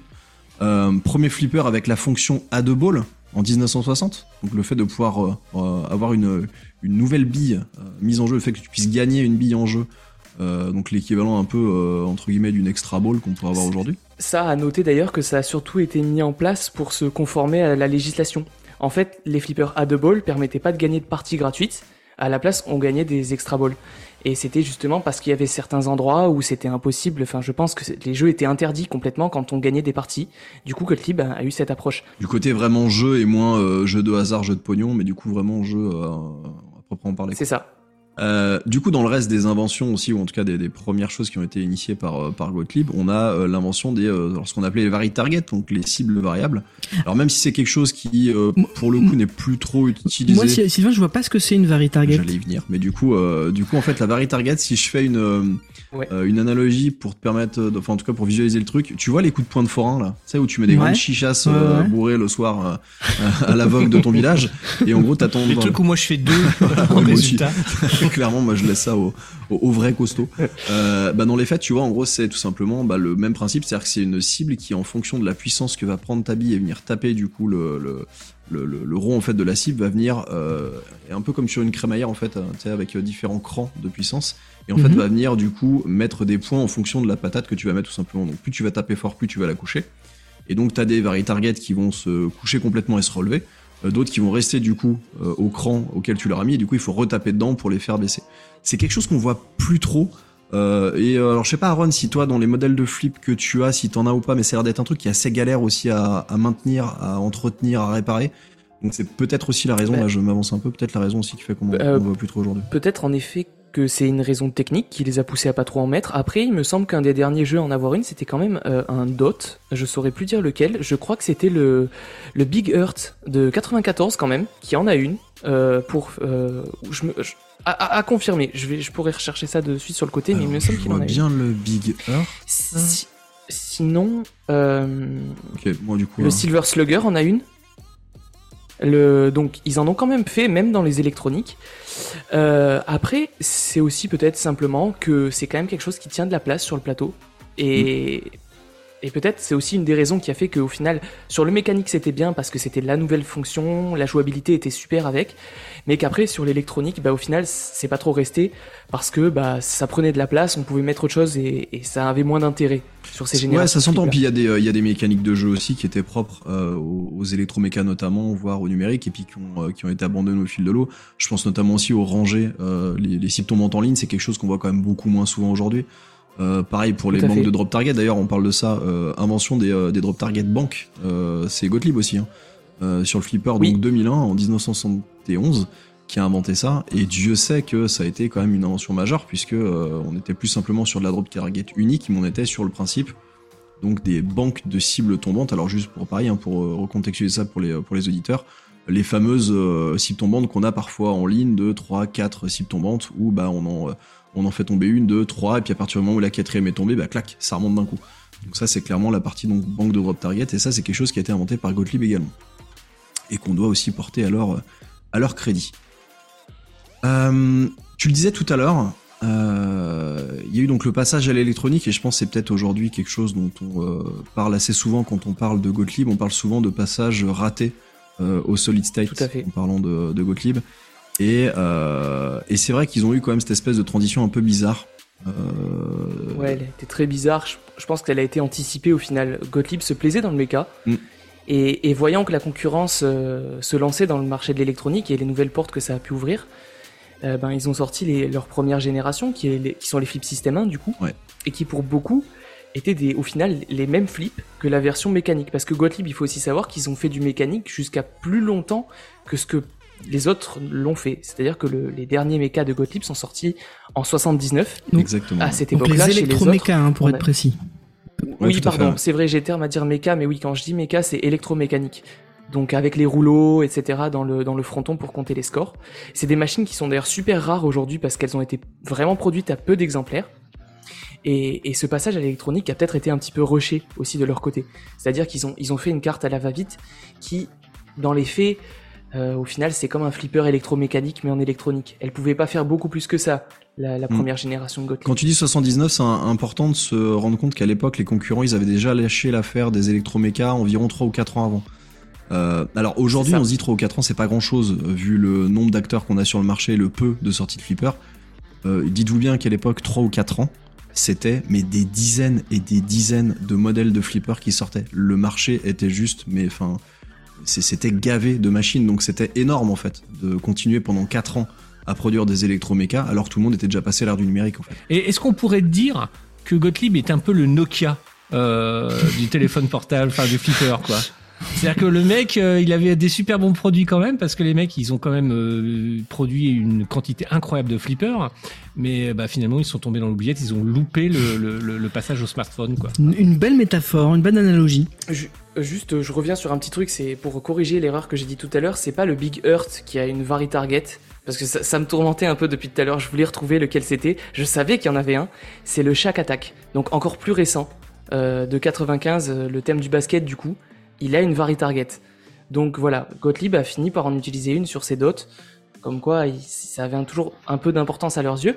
Et d'ailleurs, petite question, est-ce que, enfin là, ça me vient pas, est-ce qu'il y a d'autres fabricants qui ont utilisé des, des vari targets Je me suis posé la question et euh, c'est, je t'avoue que j'ai pas euh, pris le temps Là, moi, ça de me chercher dans le détail. Mais euh, j'en ai pas vu là spontanément. Je sais pas, honnêtement. Je... Ouais, Alors moi je vais, je vais juste euh, pour, pour avancer un peu parce qu'il y a beaucoup de parties sur notre sur Gottlieb, donc on va juste avancer un petit peu sur sur euh, sur la, la temporalité. En 81, donc euh, pour continuer sur les innovations hein, et les choses qui sortent un petit peu du commun par rapport euh, à l'époque, hein, sortie du Haunted House, c'est un c'est le premier flipper hein, qui est sur trois niveaux. Donc euh, ça c'est une phase aussi importante. En 82, donc un an plus tard, on est à la sortie du Cave Main, hein, premier flipper qui mélange flip plus jeu vidéo. Voilà. Et comme je le disais juste, juste avant, hein, de 49 euh, à 99, c'est-à-dire en 50 ans hein, d'existence hein, là-dessus, hein, enfin sur cette période-là, ils ont sorti 498 modèles différents. Oh putain. Qu'il faut bien comprendre, ouais, c'est quand même incroyable, et c'est le record absolu devant mais tous les autres, hein, devant euh, Williams, Bally, euh, voilà. À titre indicatif, Williams ils en ont sorti 300, euh, 380 et Bally seulement entre guillemets bien évidemment 260. Donc il faut bien s'imaginer qu'effectivement Gottlieb reste un fabricant un peu mal aimé, mais c'est quand même un, un fabricant qui est à l'origine de pas mal de nouveautés, euh, pas mal de choses très sympas et surtout qui en termes de production a éclaté mais tout le monde. Donc euh, alors moi ce qui nous emmène sur la deuxième phase et ça tu vas pouvoir nous répondre parce que on va le rappeler pour les auditeurs, allez voir, euh, enfin allez voir, allez écouter plutôt le podcast hein, où la première fois euh, euh, Aaron est intervenu hein, pour la petite histoire. euh, euh, ses parents lui ont offert un petit flipper euh, bon euh, euh, de Gottlieb euh, à l'époque où c'était pas trop trop cher. Il a mis les mains dedans pour tout réparer et tout le remettre à neuf. Il nous a montré les, euh, les, les, les, les photos, hein, enfin les vidéos. hein. c'est fantastique. Hein. T'as fait un super boulot. D'où ma question est-ce que les Gottliebs, donc c'est des belles machines, ça on peut pas le nier parce qu'il y a quand même de très belles machines, mais c'est pas toujours fiable. Qu'est-ce que tu en penses de ça? Ah, je suis pas d'accord du tout. T'es pas d'accord du tout? Ouais, alors la, la question est provoque. La question est volontairement provoque. Euh, les, les flips que j'ai à la maison datent de, de 88, donc c'est des flips qui étaient, on va dire, les plus récents parmi les Gottlieb. Et progressivement, plus ils ont avancé, les électroniques chez Gottlieb, plus la fiabilité, je trouve, a été importante à leurs yeux. C'est vrai que sur le coup, les systèmes 1, etc., euh, bah, peuvent aujourd'hui avoir des défauts de fiabilité. Après, il y a des solutions aujourd'hui de remplacement qui permettent de complètement remplacer l'électronique, etc., par des cartes qui ont été refaites à neuf. Je pense notamment à la solution des cartes euh, de Pascal Janin, etc., qui sont vraiment des très bonnes solutions pour redonner vie à des vieux flippers. Après, pour ce qui est du flipper que moi j'ai remis en état, euh, c'est un flipper électromécanique. Donc en termes de fiabilité, je pense que pour la comparaison avec l'électronique, on est sur des choses qui sont complètement différentes et c'est un petit peu difficile à, à évaluer. Après, Je pense qu'électroméca, il n'y a pas forcément de débat en fait. Mais même quelles que soient de- les marques, je pense que c'est quand même quelque chose qui, euh, en termes de fiabilité, de toute façon, c'est en... la conception est assez rudimentaire. Par contre, sur la partie la électronique, c'est là où je pense que c'est intéressant d'avoir ton retour, parce que tu parlais justement des, des cartes Janin ou euh, Merde. je- Ah, j'ai plus Euh, le a- nom aussi. Merde, tu vois ce Rotten que je Dog, peut-être, Rotten Dog, ouais, exactement. Et c'est valable aussi pour les systèmes 80, par exemple. Ouais, c'est valable pour les systèmes 80 et d'ailleurs, ça, ça- peut-être certains pour les 80A. Et je sais qu'on a d'autres solutions pour ce qui est après 80B et peut-être système 3. Mais en tout cas, pour ce qui est des deux dernières, donc 80B et système 3, je trouve que c'est des cartes sur le coup qui sont vraiment fiables. Peut-être les 80B ont encore quelques petits soucis de fiabilité. On parle notamment beaucoup des masses sur les forums, de- des masses du flipper qui sont à refaire, qui peuvent entraîner des problèmes. Mais après, donc moi, mes deux flippers sont de la génération système 80B et je dois avouer n'avoir quasiment, pas de problème avec. Par exemple, le RoboWar que j'ai depuis deux ans, euh, je n'ai jamais eu un souci d'électronique ou de quoi que ce soit à faire. J'ai jamais eu à le toucher, seulement quelques ampoules à changer. Et le TX, donc le TX Sector, que sur le coup j'ai un peu depuis un petit peu plus longtemps, parfois quelques soucis avec l'alimentation. C'est un petit peu le point faible, encore une fois, des, des Gottlieb. Donc quelques soucis avec l'alimentation, mais jamais de choses très très graves, ce qui fait que j'ai toujours pu les dépanner assez rapidement. Ouais, donc pas plus que ce que tu pourras avoir sur n'importe quel euh, modèle de rétro flip, C'est ça. entre guillemets. euh, où t'as toujours la petite Non, panne, euh, voilà, en ça, même temps, ils accusent aussi le poids de l'orage, euh, c'est aussi normal que derrière t'aies ce genre de choses. Donc, selon toi, pas forcément Moi- quelque moi, chose de plus panneux, c'est un peu de, en tout cas de ce que t'as pu voir toi. Non, à part. C'est ça, à part peut-être pour les premiers, et par exemple, je pense justement. euh, Haunted House, etc., c'était des flippers super exigeants pour leur époque. Le fait d'avoir trois niveaux de jeu, etc. Et c'est là qu'on a un petit peu vu les limites. C'est-à-dire que Gottlieb a trouvé des solutions pour rajouter des bobines pour des cartes qui à la base n'étaient pas prévues pour en avoir autant. C'est-à-dire qu'on avait un transistor qui à la base devait piloter une lampe qui était sur un autre transistor qui pilotait ensuite la bobine. Et ben là, on a multiplié les risques de panne. Mais c'est vrai que c'est pas une génération que, que je possède, donc je peux un petit peu moins en parler. Mais je pense que c'est ce que je disais au début. Au début, les premiers électroniques avaient parfois quelques soucis, et puis plus on a avancé, plus ils étaient fiables. Et je pense notamment au système 3, donc les tout derniers Gottlieb, à savoir les DOT et, euh, et les derniers Alpha, qui sont réputés pour être vraiment super fiables. C'est très très solide. Et puis même des qualités de construction, à savoir le- les matériaux utilisés sur le plateau, les décors, etc., plus solides que ceux de la concurrence même. Je, reprends, quand tu parles du Haunted House, en fait, ce qu'on est en train de dire, c'est, euh, du coup, on est, euh, Gottlieb à l'époque essayait un petit peu de ruser, finalement, avec les, les contraintes techniques et les limites techniques pour faire plus que ce qui pouvait réellement être fait avec ce genre de technologie. C'est ça qu'on est en train de dire. Si, si je fais un parallèle avec le Tout jeu vidéo, c'est un peu le, le, le- ceux qui connaissent un petit peu le principe, justement, des, euh, euh, des affichages par sprite, bah du coup t'essayes de jongler en fait en affichant des sprites ou en les affichant pas parce que techniquement ta console derrière elle arrive pas à afficher suffisamment de choses en fait, ce qu'on peut avoir sur les vieilles consoles. Eh ben ouais, c'est- en gros c'est un petit peu ça, je trouve. Et Gottlieb a beaucoup beaucoup fait euh, ça sur la génération des systèmes 80. Euh, voilà, parce que d'ailleurs un truc intéressant avec les systèmes 80, c'est que quand même Gottlieb a été un petit peu précurseur quand ils ont lancé cette carte, euh, notamment la carte driver. Donc peut-être je vais expliquer pour ceux qui savent pas, mais la carte driver sur ces flippers, c'est une carte qui va permettre de passer bah, de la carte électronique, celle qui intègre le processeur et du coup qui fait les calculs, qui va dire bah tiens il faut que j'allume telle lampe, il faut que j'active telle bobine à justement la lampe et la bobine sous le plateau. Parce qu'on a une conversion, on passe d'un niveau où l'électricité a des très faibles courants sur la carte électronique à des, des composants qui sur le coup consomment. hein. Une bobine, ça peut monter jusqu'à plusieurs ampères. Et du coup, on a besoin de cette carte driver. Et euh, elle va employer des transistors. Et euh, ces transistors qui vont donc permettre d'amplifier le courant pour passer de la partie logique du processeur à la partie physique sur le plateau. Et, et cette carte driver, du coup, les systèmes 80, de 1980, donc le lancement des, des systèmes 80, à 1989, la fin des, euh, des Gottlieb System 80B, c'est la même carte driver. Donc ils ont réussi à concevoir en 80 une carte qu'ils ont réussi à utiliser sur des flippers et qui, en plus de ça, bah, finalement avait au- autant de capacité que les autres jusqu'en 89. Oui, donc c'est quand même pas mal. Sur une décennie, quoi. Ils ont réussi à exploiter le truc sur une décennie. Donc finalement, on est quand même sur des machines qui étaient relativement fiables. Alors, comme tu le disais, Sylvain, c'est un peu provoque parce qu'on sait qu'en fait, toi, Aaron, hein, tu mets vraiment les mains dedans et euh, vu ton jeune âge, euh, tu arrives quand même à, euh, à faire des prouesses que nous, dont nous, on n'est absolument pas capable. Donc, euh, donc ça, c'est plutôt, c'est plutôt assez remarquable. Il y a quand même un élément, euh, je suis désolé, je te coupe Lazarus, il y a un élément sur lequel comme j'aimerais bien revenir, par contre, c'est la qualité des plateaux. Euh, parce que celle-là est souvent remise en question, et je pense malheureusement à juste titre.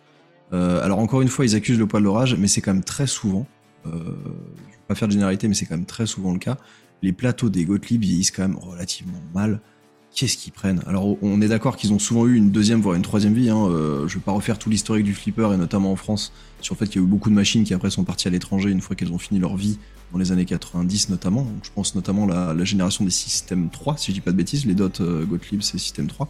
Euh, et aujourd'hui, tu revois euh, sincèrement des Shack Attack, des Waterworld et autres revenir là après avoir fait un petit séjour. Alors pour certains au Maghreb, pour d'autres euh, en Italie, euh, en Espagne, au Portugal, là où tu veux, parce que c'est là où ils ont eu quand même une seconde vie.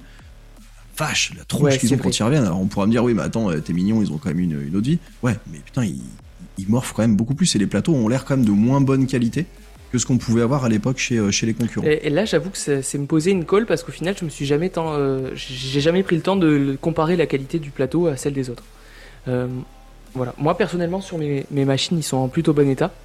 Euh, mais c'est vrai que maintenant, maintenant que tu m'y fais penser, on voit parfois des restaurations où on part d'un plateau, mais qui est la peinture est tout enlevée, c'est c'est vraiment défoncé. et- donc oui, c'est pas impossible peut-être. Ouais, C'est que- souvent les systèmes 3 pour le coup en plus.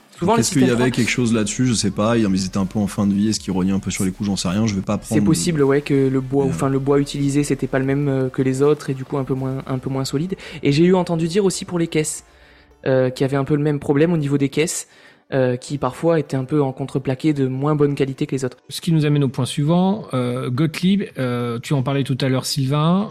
On continue un petit peu dans la provoque ou pas. Est-ce que c'est une marque avec des thèmes, donc des licences, hein, au rabais? À titre d'exemple, hein, on a tous, à un moment donné, à l'esprit des flippers qui n'avaient pas les droits en fait pour certaines licences et qui, à la place du Top Gun, nous ont sorti un Gold Wings, ou à la place euh, du euh, Lethal Weapon, nous ont sorti un Deadly Weapon, ou à la place de Rambo, nous ont sorti un magnifique Raven, dont je m'étonne de ne pas encore avoir eu une chronique fallait oser sur le Raven. Euh, voilà. Je peux faire des chroniques pendant des années, Lazarus. ne sois pas inquiet. Tout vient à point qui sait attendre. Alors, est-ce que tu partages ce point de vue, Aaron, sur les licences ou pas du Euh, tout ben, c'est vrai que, en effet, Gottlieb quand même a pas toujours eu des licences. Alors, si, ils ont eu James Bond en 80, mais le flip a pas eu un super accueil parce que ça se jouait en temps. Donc bon, ça c'est c'est- une autre histoire. Mais c'est vrai que Gottlieb a souvent eu tendance à, à remplacer euh, les vraies licences par des noms qui y ressemblent. Je pense aussi à Bonebusters euh, à la place de Ghostbusters, bah, pour faire quelques petites économies. Alors après, moi là-dessus, peut-être c'est parce que j'aime Gottlieb, euh, et ça a influé sur ma, façon d'apprécier le flipper. Au final, la licence m'importe moins, encore une fois, ça va revenir sur ce que je disais tout à l'heure, que le jeu en lui-même. Et voilà, donc pour moi, encore une fois, c'est un point qui est moins important, mais c'est vrai qu'ils n'ont pas eu forcément les meilleures licences. Ok, Ah, alors attends, je me permets de te couper. Justement, là, tu dis un truc intéressant. Peut-être quelle école? Est-ce que t'es plutôt de l'école Nico, où c'est le gameplay qui compte à 100% et t'en as rien à foutre, mais complètement rien à foutre si ça fait des lumières, euh, si c'est beau ou quoi que ce soit? Mais faut vraiment être. En fait, c'est le côté euh, charentaise. Faut que ça rentre bien et que ce soit confortable, tu vois. Putain, j'ai eu peur qu'ils disent autre chose. oui, oui, j'aurais pu dire comme papa dans maman. On est d'accord. Ah, oui, oui. Euh, ou est-ce que tu es plutôt de l'école euh, Lazarus, du style, euh, moi, s'il faut tout, euh, il faut que ce soit beau parce que sinon je peux pas y aller non plus, euh, parce que sinon il faut que ce soit quand même un petit peu, euh, un petit peu plus précieux, tu vois. Eh ben, je suis un peu un mix des deux parce que toi, tu parles, tu as parlé du light show juste après, donc moi, vraiment, c'est le gameplay. Le gameplay, le gameplay. Mais je suis hyper sensible au light show. J'adore quand ça brille, j'adore quand ça clignote. Et, et mes Ok. d'ailleurs, sur ce point-là, euh, ça, ça flash dans tous les sens. Et j'adore ça. Vraiment, j'adore quand ça flash. Après, l'artwork en lui-même et le thème, c'est moins important. Après, il faut pas qu'il soit moche non plus. hein. Si, si l'artwork est vraiment pas beau, euh, par exemple, si le plateau est pas beau, bon, là, c'est sûr que ça va un peu m'embêter. Si la caisse est pas très jolie ou pas très chargée, c'est moins grave. Je regarde pas trop la Donc caisse. ouais, la caisse, tu t'en fous un petit peu, c'est pas un objet de déco pour toi entre guillemets. Ap- Après, je sais apprécier une belle caisse. Mais si elle est pas belle, c'est pas un frein pour moi. On, on va recadrer sur les licences. Donc effectivement, il n'y a pas toujours eu que des belles licences, tu l'as- dit, mais il y a eu quand même, il y en a eu quand même quelques-unes. Hein, euh, euh, chaque attaque, comme tu disais, euh, Friday's Nightmare, donc qui est euh, les griffes Ah ouais. de la nuit hein, pour le pour le français. Ouais. Hein, Freddy, le- les griffes de la nuit. Stargate, que tout le monde connaît, qui est un bon flipper. hein, je me souviens avoir joué. Qui est un excellent. Voilà. Waterworld et puis le Rescue 911 hein, dont on a eu la jolie chronique tout à l'heure, notamment entre autres. Hein, euh, voilà. Euh, Mais tu vois, c'est pareil, c'est des licences qui sont arrivées quand même très tard. Oui. Du coup, Aaron. Parce que là, pour le coup, c'est que du système 3. Oui, Euh, c'est ça. C'est pas mal de fait, fausses licences en fait avant, celles qu'on citait juste avant. Mais du coup, ces licences-là, elles sont arrivées très tard. Et surtout, c'est des licences qui Enfin, je pense que euh, t'as eu un moment aussi, ils ont fait en fonction des moyens aussi. Mais c'est un peu des licences sans être péjoratif euh, dans mes propos, c'est un peu de seconde zone. Enfin, bon, chaque attaque, de Oui. toute façon, chez Kill O'Neil, à l'époque, euh, le mec, il était surtout, il faisait- tu le voyais sur des paquets de céréales, euh, des jeux Mega Drive, des chaussettes. Enfin, le, de toute façon, Ouais. il vendait son, son image de marque à peu près partout, donc pourquoi pas un flipper? Après, sur Freddy's Nightmare, c'est pas le truc qui est le plus attrayant non plus, tu vois. On le sait, sur les flippers, les thèmes horrifiques, surtout à l'époque, c'est quelque chose qui marchait pas forcément euh, euh, énorme. Stargate, ça se défend bien. De toute façon, il y a même pas d'autres trucs derrière, il y a pas eu d'autres machines qui ont eu ce thème-là. Mhm. Waterworld, bon, le film a pas eu un accueil super, mais du coup, ça te fait un peu, tu vois, un flip là-dessus. Rescue, bon, bah, c'est un thème un peu, euh, enfin, c'est une licence un peu, un peu, un peu à part, un peu bizarre. Eh ben, Mais tu vois, on est quand même sur des trucs un peu de seconde zone, quoi. C'est vrai, et puis pour les licences quand même, je trouve que ça a un petit peu comme comment dire fait un creux dans les années, le milieu des années, la fin des années 80, parce que quand même, début des années 80, on a eu le Hulk, on a eu le James Bond, on a eu le Spider-Man, et voilà, on peut dérouler. Et je pense qu'en fait, c'est il y a vraiment une, et d'ailleurs là, c'était sur le coup des, des grosses licences. Donc les premiers électroniques, on a eu de la grosse licence. On a eu de la- alors l'artwork etc. Forcément, c'est pas ce qu'on connaît aujourd'hui. C'était un peu du comique, c'était du fait main, et ils sont super jolis. Le Hulk est magnifique par Ils sont exemple. très beaux. hein. Euh, Bah, même le Spider-Man, il est le magnifique. hein. Spider-Man est magnifique. Et, euh, et ensuite, c'est vrai que quand on y pense, moi par exemple, la génération Système 80B, il n'y a pas un seul flipper qui a un thème euh, qui est un thème, comment dire, enfin un film, un groupe euh, de musique, etc. Non, c'est Grand soit- public, quoi. Voilà, pas, ouais, grand public, exactement. Soit c'est des flippers au thème complètement barré que Gottlieb a inventé, ce qui est sympa aussi, moi j'aime bien ça. Soit c'est des, des flippers avec euh, bah, Gold Wings, Bone Busters, qui sont en gros, on, on- on sait ce qui est sous-entendu derrière, mais c'est pas le nom officiel. Ce qui n'en fait pas des mauvais flippers pour autant. Ce qui n'en fait pas des mauvais flippers, tout à fait. Mais, mais par contre, il y a eu quand même, notamment, là je continue sur, sur le déroulé de notre scénario, hein, il y a quand même eu deux flippers, notamment, qui sont des grosses, grosses licences, en tout cas de l'époque, mais qui ont été déloupées. Je pense à Mario en 1992 et à Street Fighter en 1993. Là, on est sur des grosses, grosses licences, quoi. D'ailleurs, 93 Street Fighter, c'est sorti quasiment juste après, en fait, hein, le, le, le jeu vidéo. hein. C'était très, très rapproché. Hein. Et j'aimerais vous poser une question, qu'est-ce que vous trouvez de raté finalement dans le Street Fighter? Euh, À part son artwork. C'est vrai que moi, encore une fois, je regarde pas trop l'artwork. mais moi, je pense que le thème est une mauvaise idée, en fait. Je pense que l'approche telle qu'ils l'ont eue est une bonne idée parce qu'en fait euh, Street Fighter quand tu regardes en fait la logique du, euh, du flipper pour ceux qui n'ont pas joué en fait c'est le principe des combats. C'est à dire qu'en fait chaque zone en fait du flipper va être jouée un peu à la manière d'un combat. Donc t'as Chun-Li qui va être une, une espèce de, de d'hélice rotative du coup qui représente en fait le coup de pied circulaire de Chun-Li. Enfin tu as plusieurs ça. personnages comme ça tu as plusieurs combats à mener. In fine c'est pas une mauvaise idée. C'est à dire que de toute façon sur un flipper de, de, de- de- qui est sur le thème d'un jeu vidéo d'un d'un versus fighting tu pouvais a priori faire que ça. Euh, ou alors tu pouvais reprendre le film de Jean-Claude Van Damme et faire un truc encore pire. Mais, euh, mais pour autant, est-ce que c'est une bonne idée en tant que flipper? Est-ce que le game design finalement de ces machines, et c'est la même chose pour le Mario, est-ce que c'est pas totalement chier en fait? Est-ce que euh, le fait qu'on ne retrouve pas plus souvent des flippers sur le thème des jeux vidéo, bah, c'est tout simplement parce que ces jeux vidéo de l'époque, ça se prête assez mal en fait à un, à un flipper en fait là. Ouais. Tu vois le, le fait d'adapter sur un jeu je, je sais pas comment le dire, mais très mécanique, très très euh, archaïque entre guillemets dans sa conception. Hein, c'est encore une fois, c'est pas péjoratif quand je dis ça. Par rapport à un jeu vidéo, euh, que ce soit du Mario ou du, euh, du Street Fighter, qui avait une vraie profondeur de jeu. Street Fighter, c'est en termes de Ah, versus bah, ça, fighting. Enfin voilà, on- je parle pas du 1, mais en tout cas à partir du 2, c'est la Rolls, même encore aujourd'hui. Ouais. Et, euh, et Mario pareil, tu vois, t'avais quand même de- une vraie logique de jeu de plateforme qui était assez, assez riche. Bah, le fait de remettre quelque chose de très simple au sein d'un flipper, est-ce que c'est pas finalement en soi déjà une mauvaise idée, tu vois? C'est vrai, surtout que, bon, autant pour Street Fighter, moi, ça, je trouve que ça va se rêver que le Mario, sur le coup, c'est plus compliqué. Un jeu de plateforme sur un, un- sur un flipper, c'est pas très facile à faire.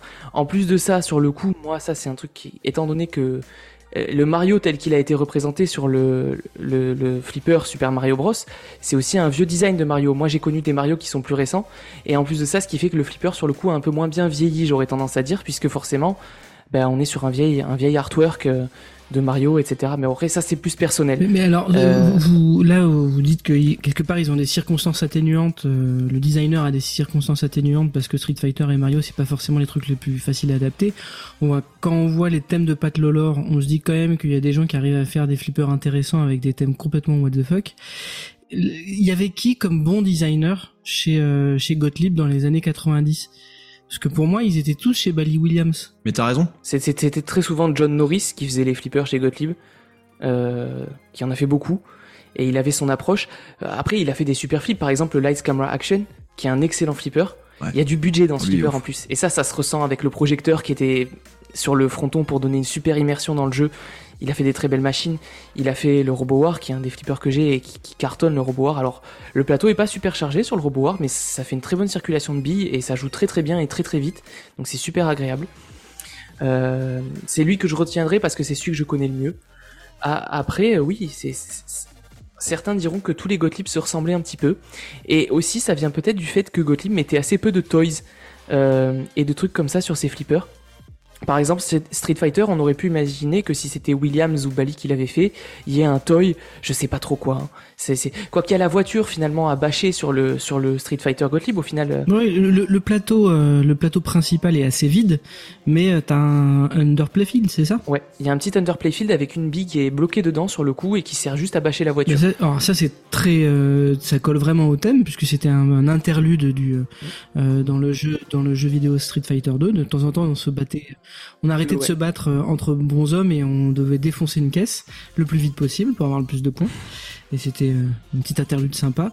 Euh, mais effectivement, il y a, enfin moi je trouve qu'il y avait quand même pas mal de bonnes idées à avoir avec, euh, surtout qu'en plus euh, Street Fighter c'est des personnages assez caricaturaux avec des moves qu'on reconnaît direct. Il y avait tellement de trucs à faire et, à- et de créativité à avoir avec du Dalsim, avec du Zangief, avec du Guile, enfin du Chun-Li et du Honda. Il y- avait quand même la tonne de Mm. trucs où, ou même C'est de Blanca. Enfin pour un, jeu qui est électrique, euh, l'électricité de Blanca, il y avait des trucs à faire quoi. Bah, y a quand même, c'est vrai que c'est léger. Pour ça, il y a des petits effets de flash. Après, il y a la rampe en, qui fait un espèce d'effet de spirale pour le ressort, euh, qui est sympa aussi.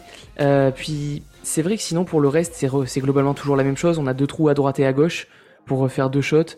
On a des rampes Stargate, donc qui peuvent se lever ou se baisser, ce qui fait qu'on peut monter sur la rampe ou passer en dessous. Et en fonction, c'est un shot ou un autre shot. Donc après, pour le reste, c'est vrai que ça, ça fait, c'est du, c'est des tirs normaux. Il y a rien de particulier dessus. Donc euh, ouais, je, je, je, T'as quand même une impression, je trouve, moi, sur euh, cette génération-là de, de Gottlieb, de euh, un peu renier les coups. Et je pense que dans les faits, même si le game designer était peut-être très bon, euh, dans tous les cas, c'était malgré tout pas les game designers qu'on avait chez Bally Williams. Et surtout, je pense qu'ils n'avaient pas la même latitude chez Gottlieb parce que euh, je pense que Gottlieb, notamment sur le système 3, devait quand même se manger quand même quelques râteaux à chaque fois qu'il sortait un, un flip, surtout à, à cette époque-là. Encore une fois, tu mets un Street Fighter, Street Fighter c'est 93. Ouais. Euh, 93, euh, même tu prends des modèles avant, tu mets même un T2 qui est sorti je crois en 91. Euh, en 92, t'avais, euh, je sais pas moi, Dracula, Doctor Who qui était. Non, Dracula est sorti plus tard, Doctor Who, des choses comme ça, tu vois, chez euh, Bally Williams, qui sont pas non plus des fers de lance, mais qui pour autant étaient quand même plus aboutis, je pense, en termes d'approche Ouais. que ce qu'on pouvait avoir sur un Street Fighter. 93, tu mettais un Adams. Et- Adams en face, euh, ton Street Fighter, il est, euh, tu vois, il est, il est out. Aussi bon soit-il dans sa conception, je pense que t'avais un truc où.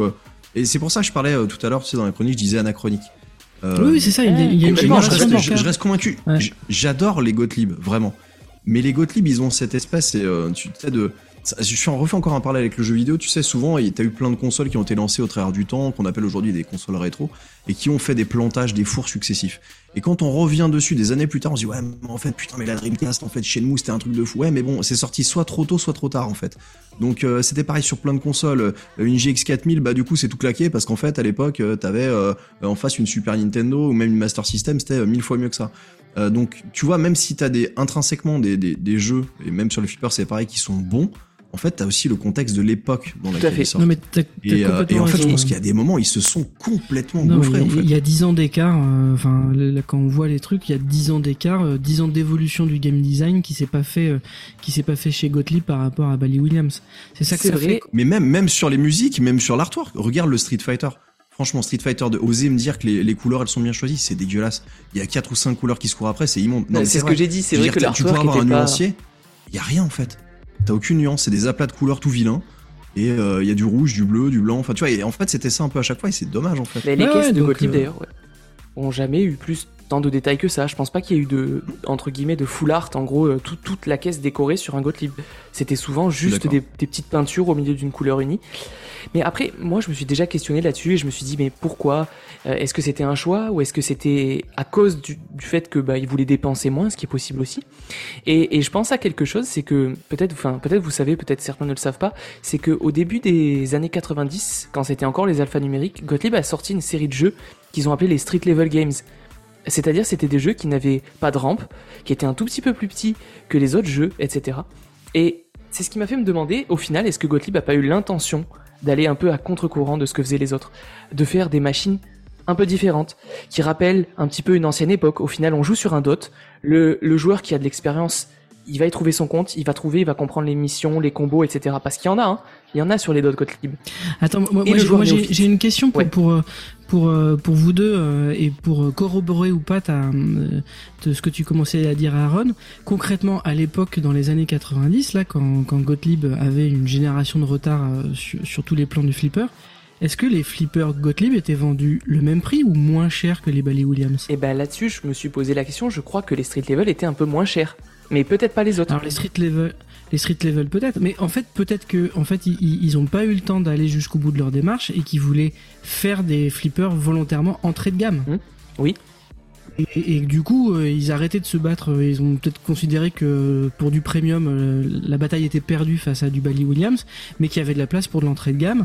Alors après de l'entrée de gamme en exploitation, je sais pas ce que ça veut dire. Hein, euh, je- on n'a pas fait les types de marché à leur place, mais peut-être qu'ils ont essayer de faire d'une faiblesse une force en disant on est bien sur des trucs sur des machines simples avec des, artworks simples et que du coup on va euh, truster euh, l'entrée de gamme pour des exploitants qui n'ont pas envie, enfin pour des lieux de seconde d'exploitation de seconde zone, par exemple plus des campings que euh, des salles d'arcade euh, partout en centre-ville. Et, et et ça pouvait être complètement un, un business model qui marche. Le manque de bol, ils se sont tous pété la gueule et donc ils se sont pété la gueule encore plus vite que les autres, puisqu'en plus ils n'avaient pas le côté premium Et oui. qui a dû euh, sauver, donner quelques années de plus à Bally Williams. Mais il y avait peut-être quelque part une stratégie ou euh, l'exploitation d'une faiblesse en force qu'ils n'ont pas pu mener jusqu'au bout. C'est ça. C'est une, hypothèse. Hein.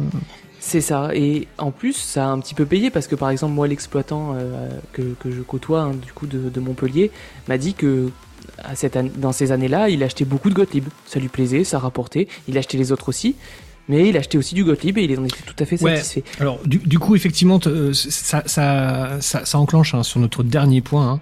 Mais avant ça, nous on va faire quand même gagner les dernières places pour le Pitbull Blaster parce que j'ai failli oublier. Hein, tellement notre débat était passionnant. J'aime bien vous écouter sur les Gottlieb. Et ben en fait c'est bon, on change pas une équipe qui gagne. Ça va être très simple les petits pinheads. Euh, tout simplement mettez le hashtag Pinball Blaster en dessous de la publication sur notre page Facebook. Euh, sur ce euh, podcast-là. Vous mettez ça et on vous contactera pour vous faire euh, participer.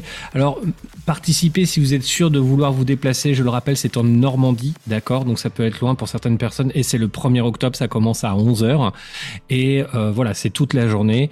hein. Il y aura des, surprises un peu exceptionnelles qui seront dévoilées là-bas. Donc participez que si vous êtes sûr de venir parce que les places sont ultra limitées et on comprend que c'est pas évident pour tout le monde hein, de pouvoir euh, euh, participer et de se déplacer là-bas. Donc pour participer et gagner les dernières places, tout simplement hashtag Pinball Blaster euh, en dessous de la publication de ce podcast sur notre page Facebook. Vous nous contactez et vous nous contactez dans la journée après. Enfin nous on vous contactera dans la journée car nous devrons euh, récupérer les informations donc le jour même, c'est-à-dire jeudi là. On, hein, on est déjà passé à jeudi là. Donc jeudi, euh, on a besoin de vos informations pour vous valider l'invitation. Voilà, donc ce qui nous amène à notre cinquième et dernier point sur Gottlieb. Du coup, euh, Gottlieb, c'est une marque maudite ou elle a toujours eu du retard euh, par rapport de, par rapport, enfin depuis son passage au Solid State. C'est des mauvaises machines ou c'est bien des, des, des flippers sous côté Euh, bah du coup j'aurais tendance à dire moi que c'est des bonnes machines, c'est juste qu'il faut peut-être parfois un petit peu mettre de côté l'esthétique, etc. Et aller jouer, regarder ce que ça donne. Après, tous les Gottlieb sont pas moches non plus. Enfin, euh, loin, loin de là, très loin de là. Ah, le Stargate est très beau par exemple avec la bague Oui, glace Star- la miroir, bague glace avec- est magnifique. Ouais. il est magnifique. Mais euh, Ah, mais il est, il est ouf. Bah, de toute façon, là, tu pas. Enfin, t'es dans la Rolls, mais même Black Hole, enfin, tu vois, il y a des. Il y a des trucs comme ça qui sont, qui sont fous. Quoi. Et euh, mais du coup, pour refaire un point, moi, ce que j'avais commencé à aborder, c'était les, du coup, les street level games. Euh, donc, ça a commencé avec le, euh, le Silver Slugger, qui est sorti juste après le Lights Camera Action. Et donc, c'est des flippers qui étaient un peu, tout petit peu plus petits, et mais surtout qui n'avaient qu'un niveau de jeu. Donc, euh, Gottlieb s'est dit, bah, on, voilà, on va faire des flips un peu moins chers et euh, un, peu euh, au rabais, enfin, sur le coup, vraiment, euh, en enlevant des rampes, en enlevant un peu des features, mais en conservant leur dernière électronique, le système 3, qui, comme on l'a dit tout à l'heure, était super fiable et, très fonctionnel. Il y avait pas mal de light show, donc là, sur le coup, comme moi j'y suis sensible, j'aime bien ça. Et puis il y avait du jeu. Et, et c'est ça qui m'a fait me demander, mais au final, est-ce que Gottlieb, à partir de ce moment-là, a pas commencé à se dire, nous, mais faire des flippers trop chers, faire des flippers trop chargés, ça nous intéresse pas. Et puis, bah, du coup, ils se sont lancés là-dedans. Euh, le fait est que deux ans après, ils se sont remis à faire des machines avec des rampes, etc., etc. Donc, pourquoi cette décision? Est-ce qu'au final ils se sont dit ça marchera jamais? Parce que c'est vrai que les chiffres de vente descendaient vraiment euh, à la fin, on était sur des machines qui se vendaient à moins de 1000 exemplaires dans ces années-là. Ça fait vraiment peu. Et voilà, donc euh, c'est des machines qui sont rares aujourd'hui. Et mais voilà, est-ce que du coup c'est pas cette même logique qu'ils ont appliquée par la suite en se disant bon ben ok, on va recharger nos flippers, mais on mettra moins de toys, on mettra pas de choses qui nous demandent de trop nous casser la tête sur le design, et surtout euh, j'ai un livre The Pinball Compendium, je pense que certains peut-être vous l'avez aussi, Mm. euh, qui- Ouais, ça c'est les must-have. hein. et on voit justement euh, à un moment euh, John Norris qui dit mais Gottlieb, on devait produire beaucoup plus de flippers que la concurrence. Par an, on devait sortir 4 modèles. Là où les autres c'était plutôt 2, 3. Et du coup, ben, de cette manière aussi, forcément, ils avaient moins de temps pour travailler, euh, travailler l'esthétique, pour travailler le gameplay. Euh, par exemple, le flipper Gladiators, ça aurait dû être un, flipper Zelda. Et, euh, et voilà. Et Gottlieb, comme tout allait trop vite, et, je tire l'anecdote de ce livre, hein, du coup. Le, flip est allé sortir, c'était commencé pour être du Zelda, etc. Et puis on a dit, John Norris, la direction a dit, euh, il y a une série qui va sortir, ça s'appelle American Gladiators. On n'a pas trop les sous pour la licence, donc ça sera juste Gladiators. Ça va être trop bien, ça va être trop cool.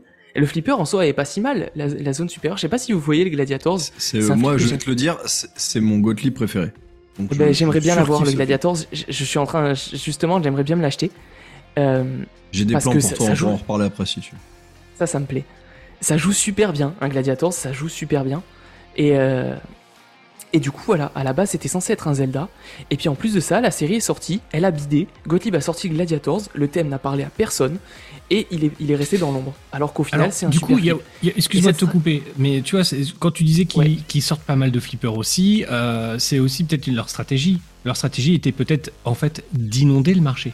C'était peut-être ça en fait. Ouais, aussi. Au lieu de se dire de Tout se fait. concentrer sur deux trois licences et de mettre de l'argent là-dedans, on dit bon, on préfère mettre euh, l'argent dans la production et de produire plein plein plein pour inonder tellement en fait tout le monde jouera au Gottlieb tellement il y en aura quoi.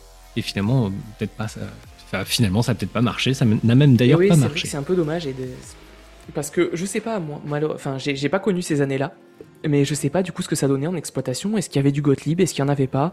Moi, moi j'ai pas connu. J'étais Ouais, pas ce que sur le coup.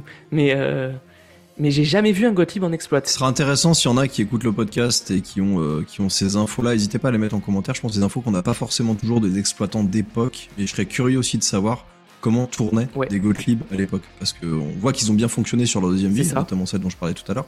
Mais face à la concurrence, Bally, Williams, Data East, Sega et autres, euh, moi c'est pareil, je serais curieux de savoir est-ce que ça tournait vraiment si bien que ça ou pas. Ouais, et pour ce qui est de la seconde vie, d'ailleurs, ça me fait repenser au fait que bah, ça se voit que c'était des machines fiables, puisque c'est celles qui étaient encore fonctionnelles pour les envoyer. Donc les, les systèmes 3, sur le coup, ont vraiment bien tenu. Euh, C'est ce qui- aussi, bon, ah, c'est vrai, c'est aussi peut-être le fait qu'ils marchaient moins en France, aussi. Donc voilà, il y, a- il y a plusieurs causes possibles. Ils étaient aussi moins, moins chers. Ils étaient aussi moins chers. euh, Et euh, oui, non, mais après, euh, je- je- là, je, je me fais un peu l'avocat du diable, mais à, à ce compte-là, tous les autres ont aussi très bien marché, parce qu'aujourd'hui, il reste encore aussi beaucoup d'autres marques, euh, Gottlieb compris, ils ont juste pas forcément été envoyés. Je pense qu'il y avait un, il y avait un marché aussi à- derrière qui commençait déjà et qui faisait que ça coûtait plus cher et c'était plus intéressant de conserver des Bally Williams et de se les vendre entre particuliers c'est plutôt que possible. que les Gottlieb. Ça, encore une fois, c'est de ouais. l'interprétation. Moi, je vous propose de conclure là-dessus, les gars, parce que sinon, on pourrait parler des heures et des heures de, de Gottlieb. Est-ce que tu as un dernier truc à rajouter, Aaron, que tu voudrais dire sur Gottlieb très rapidement? Bah très rapidement, euh, c'est que voilà, bon moi, euh, je vous invite à y jouer. Voilà, si vous en voyez, il y en a sur des salons, etc. Allez jouer et, et vous allez voir que c'est sympa. Moi, j'irais même plus loin. Je vais quand même euh, ra- rajouter un truc là-dessus. Non seulement jouer à ces machines-là, mais en plus de ça, dans le contexte actuel, quand vous en trouvez, c'est un bon moyen de rentrer des flippers moins chers et qui sont malgré tout de bons flippers. Parce qu'on a quand même pas mal parlé des choses qui aujourd'hui euh, font grincer des dents sur le design, etc. Mais ça reste des belles machines. Aujourd'hui, tu rentres un Big Earth, un Gladiators, un, un Klasov, euh, 1812, un tout ce que tu veux, c'est des machines qui sont super sympas, hyper accessibles et beaucoup, beaucoup moins chères que ce qu'on peut trouver aujourd'hui. On termine là-dessus, les petits pinheads. Merci d'avoir écouté The Pinball Podcast. Si vous avez apprécié ce podcast et que vous en voulez plus, allez sur nos réseaux sociaux Facebook, Instagram, YouTube, Twitch, Twitter et TikTok. N'hésitez pas à vous abonner, à liker, à partager nos publications et à lâcher un commentaire. Nous nous ferons un plaisir de le lire et de vous répondre. Encore merci d'être venu ce soir, Aaron. J'espère qu'on qu'on- on va te recevoir encore, hein, t'inquiète pas. On, Mais voilà, on aura d'autres choses à dire grand sur les plaisir. Gottlieb. Merci pour l'invitation. Bah, je t'en prie, c'est nous qui te remercions. Donc encore merci pour tous vos messages de soutien. On se retrouve très bientôt pour un nouveau podcast. Merci à vous. Et en attendant, jouez au flipper et faites des high scores ou pas.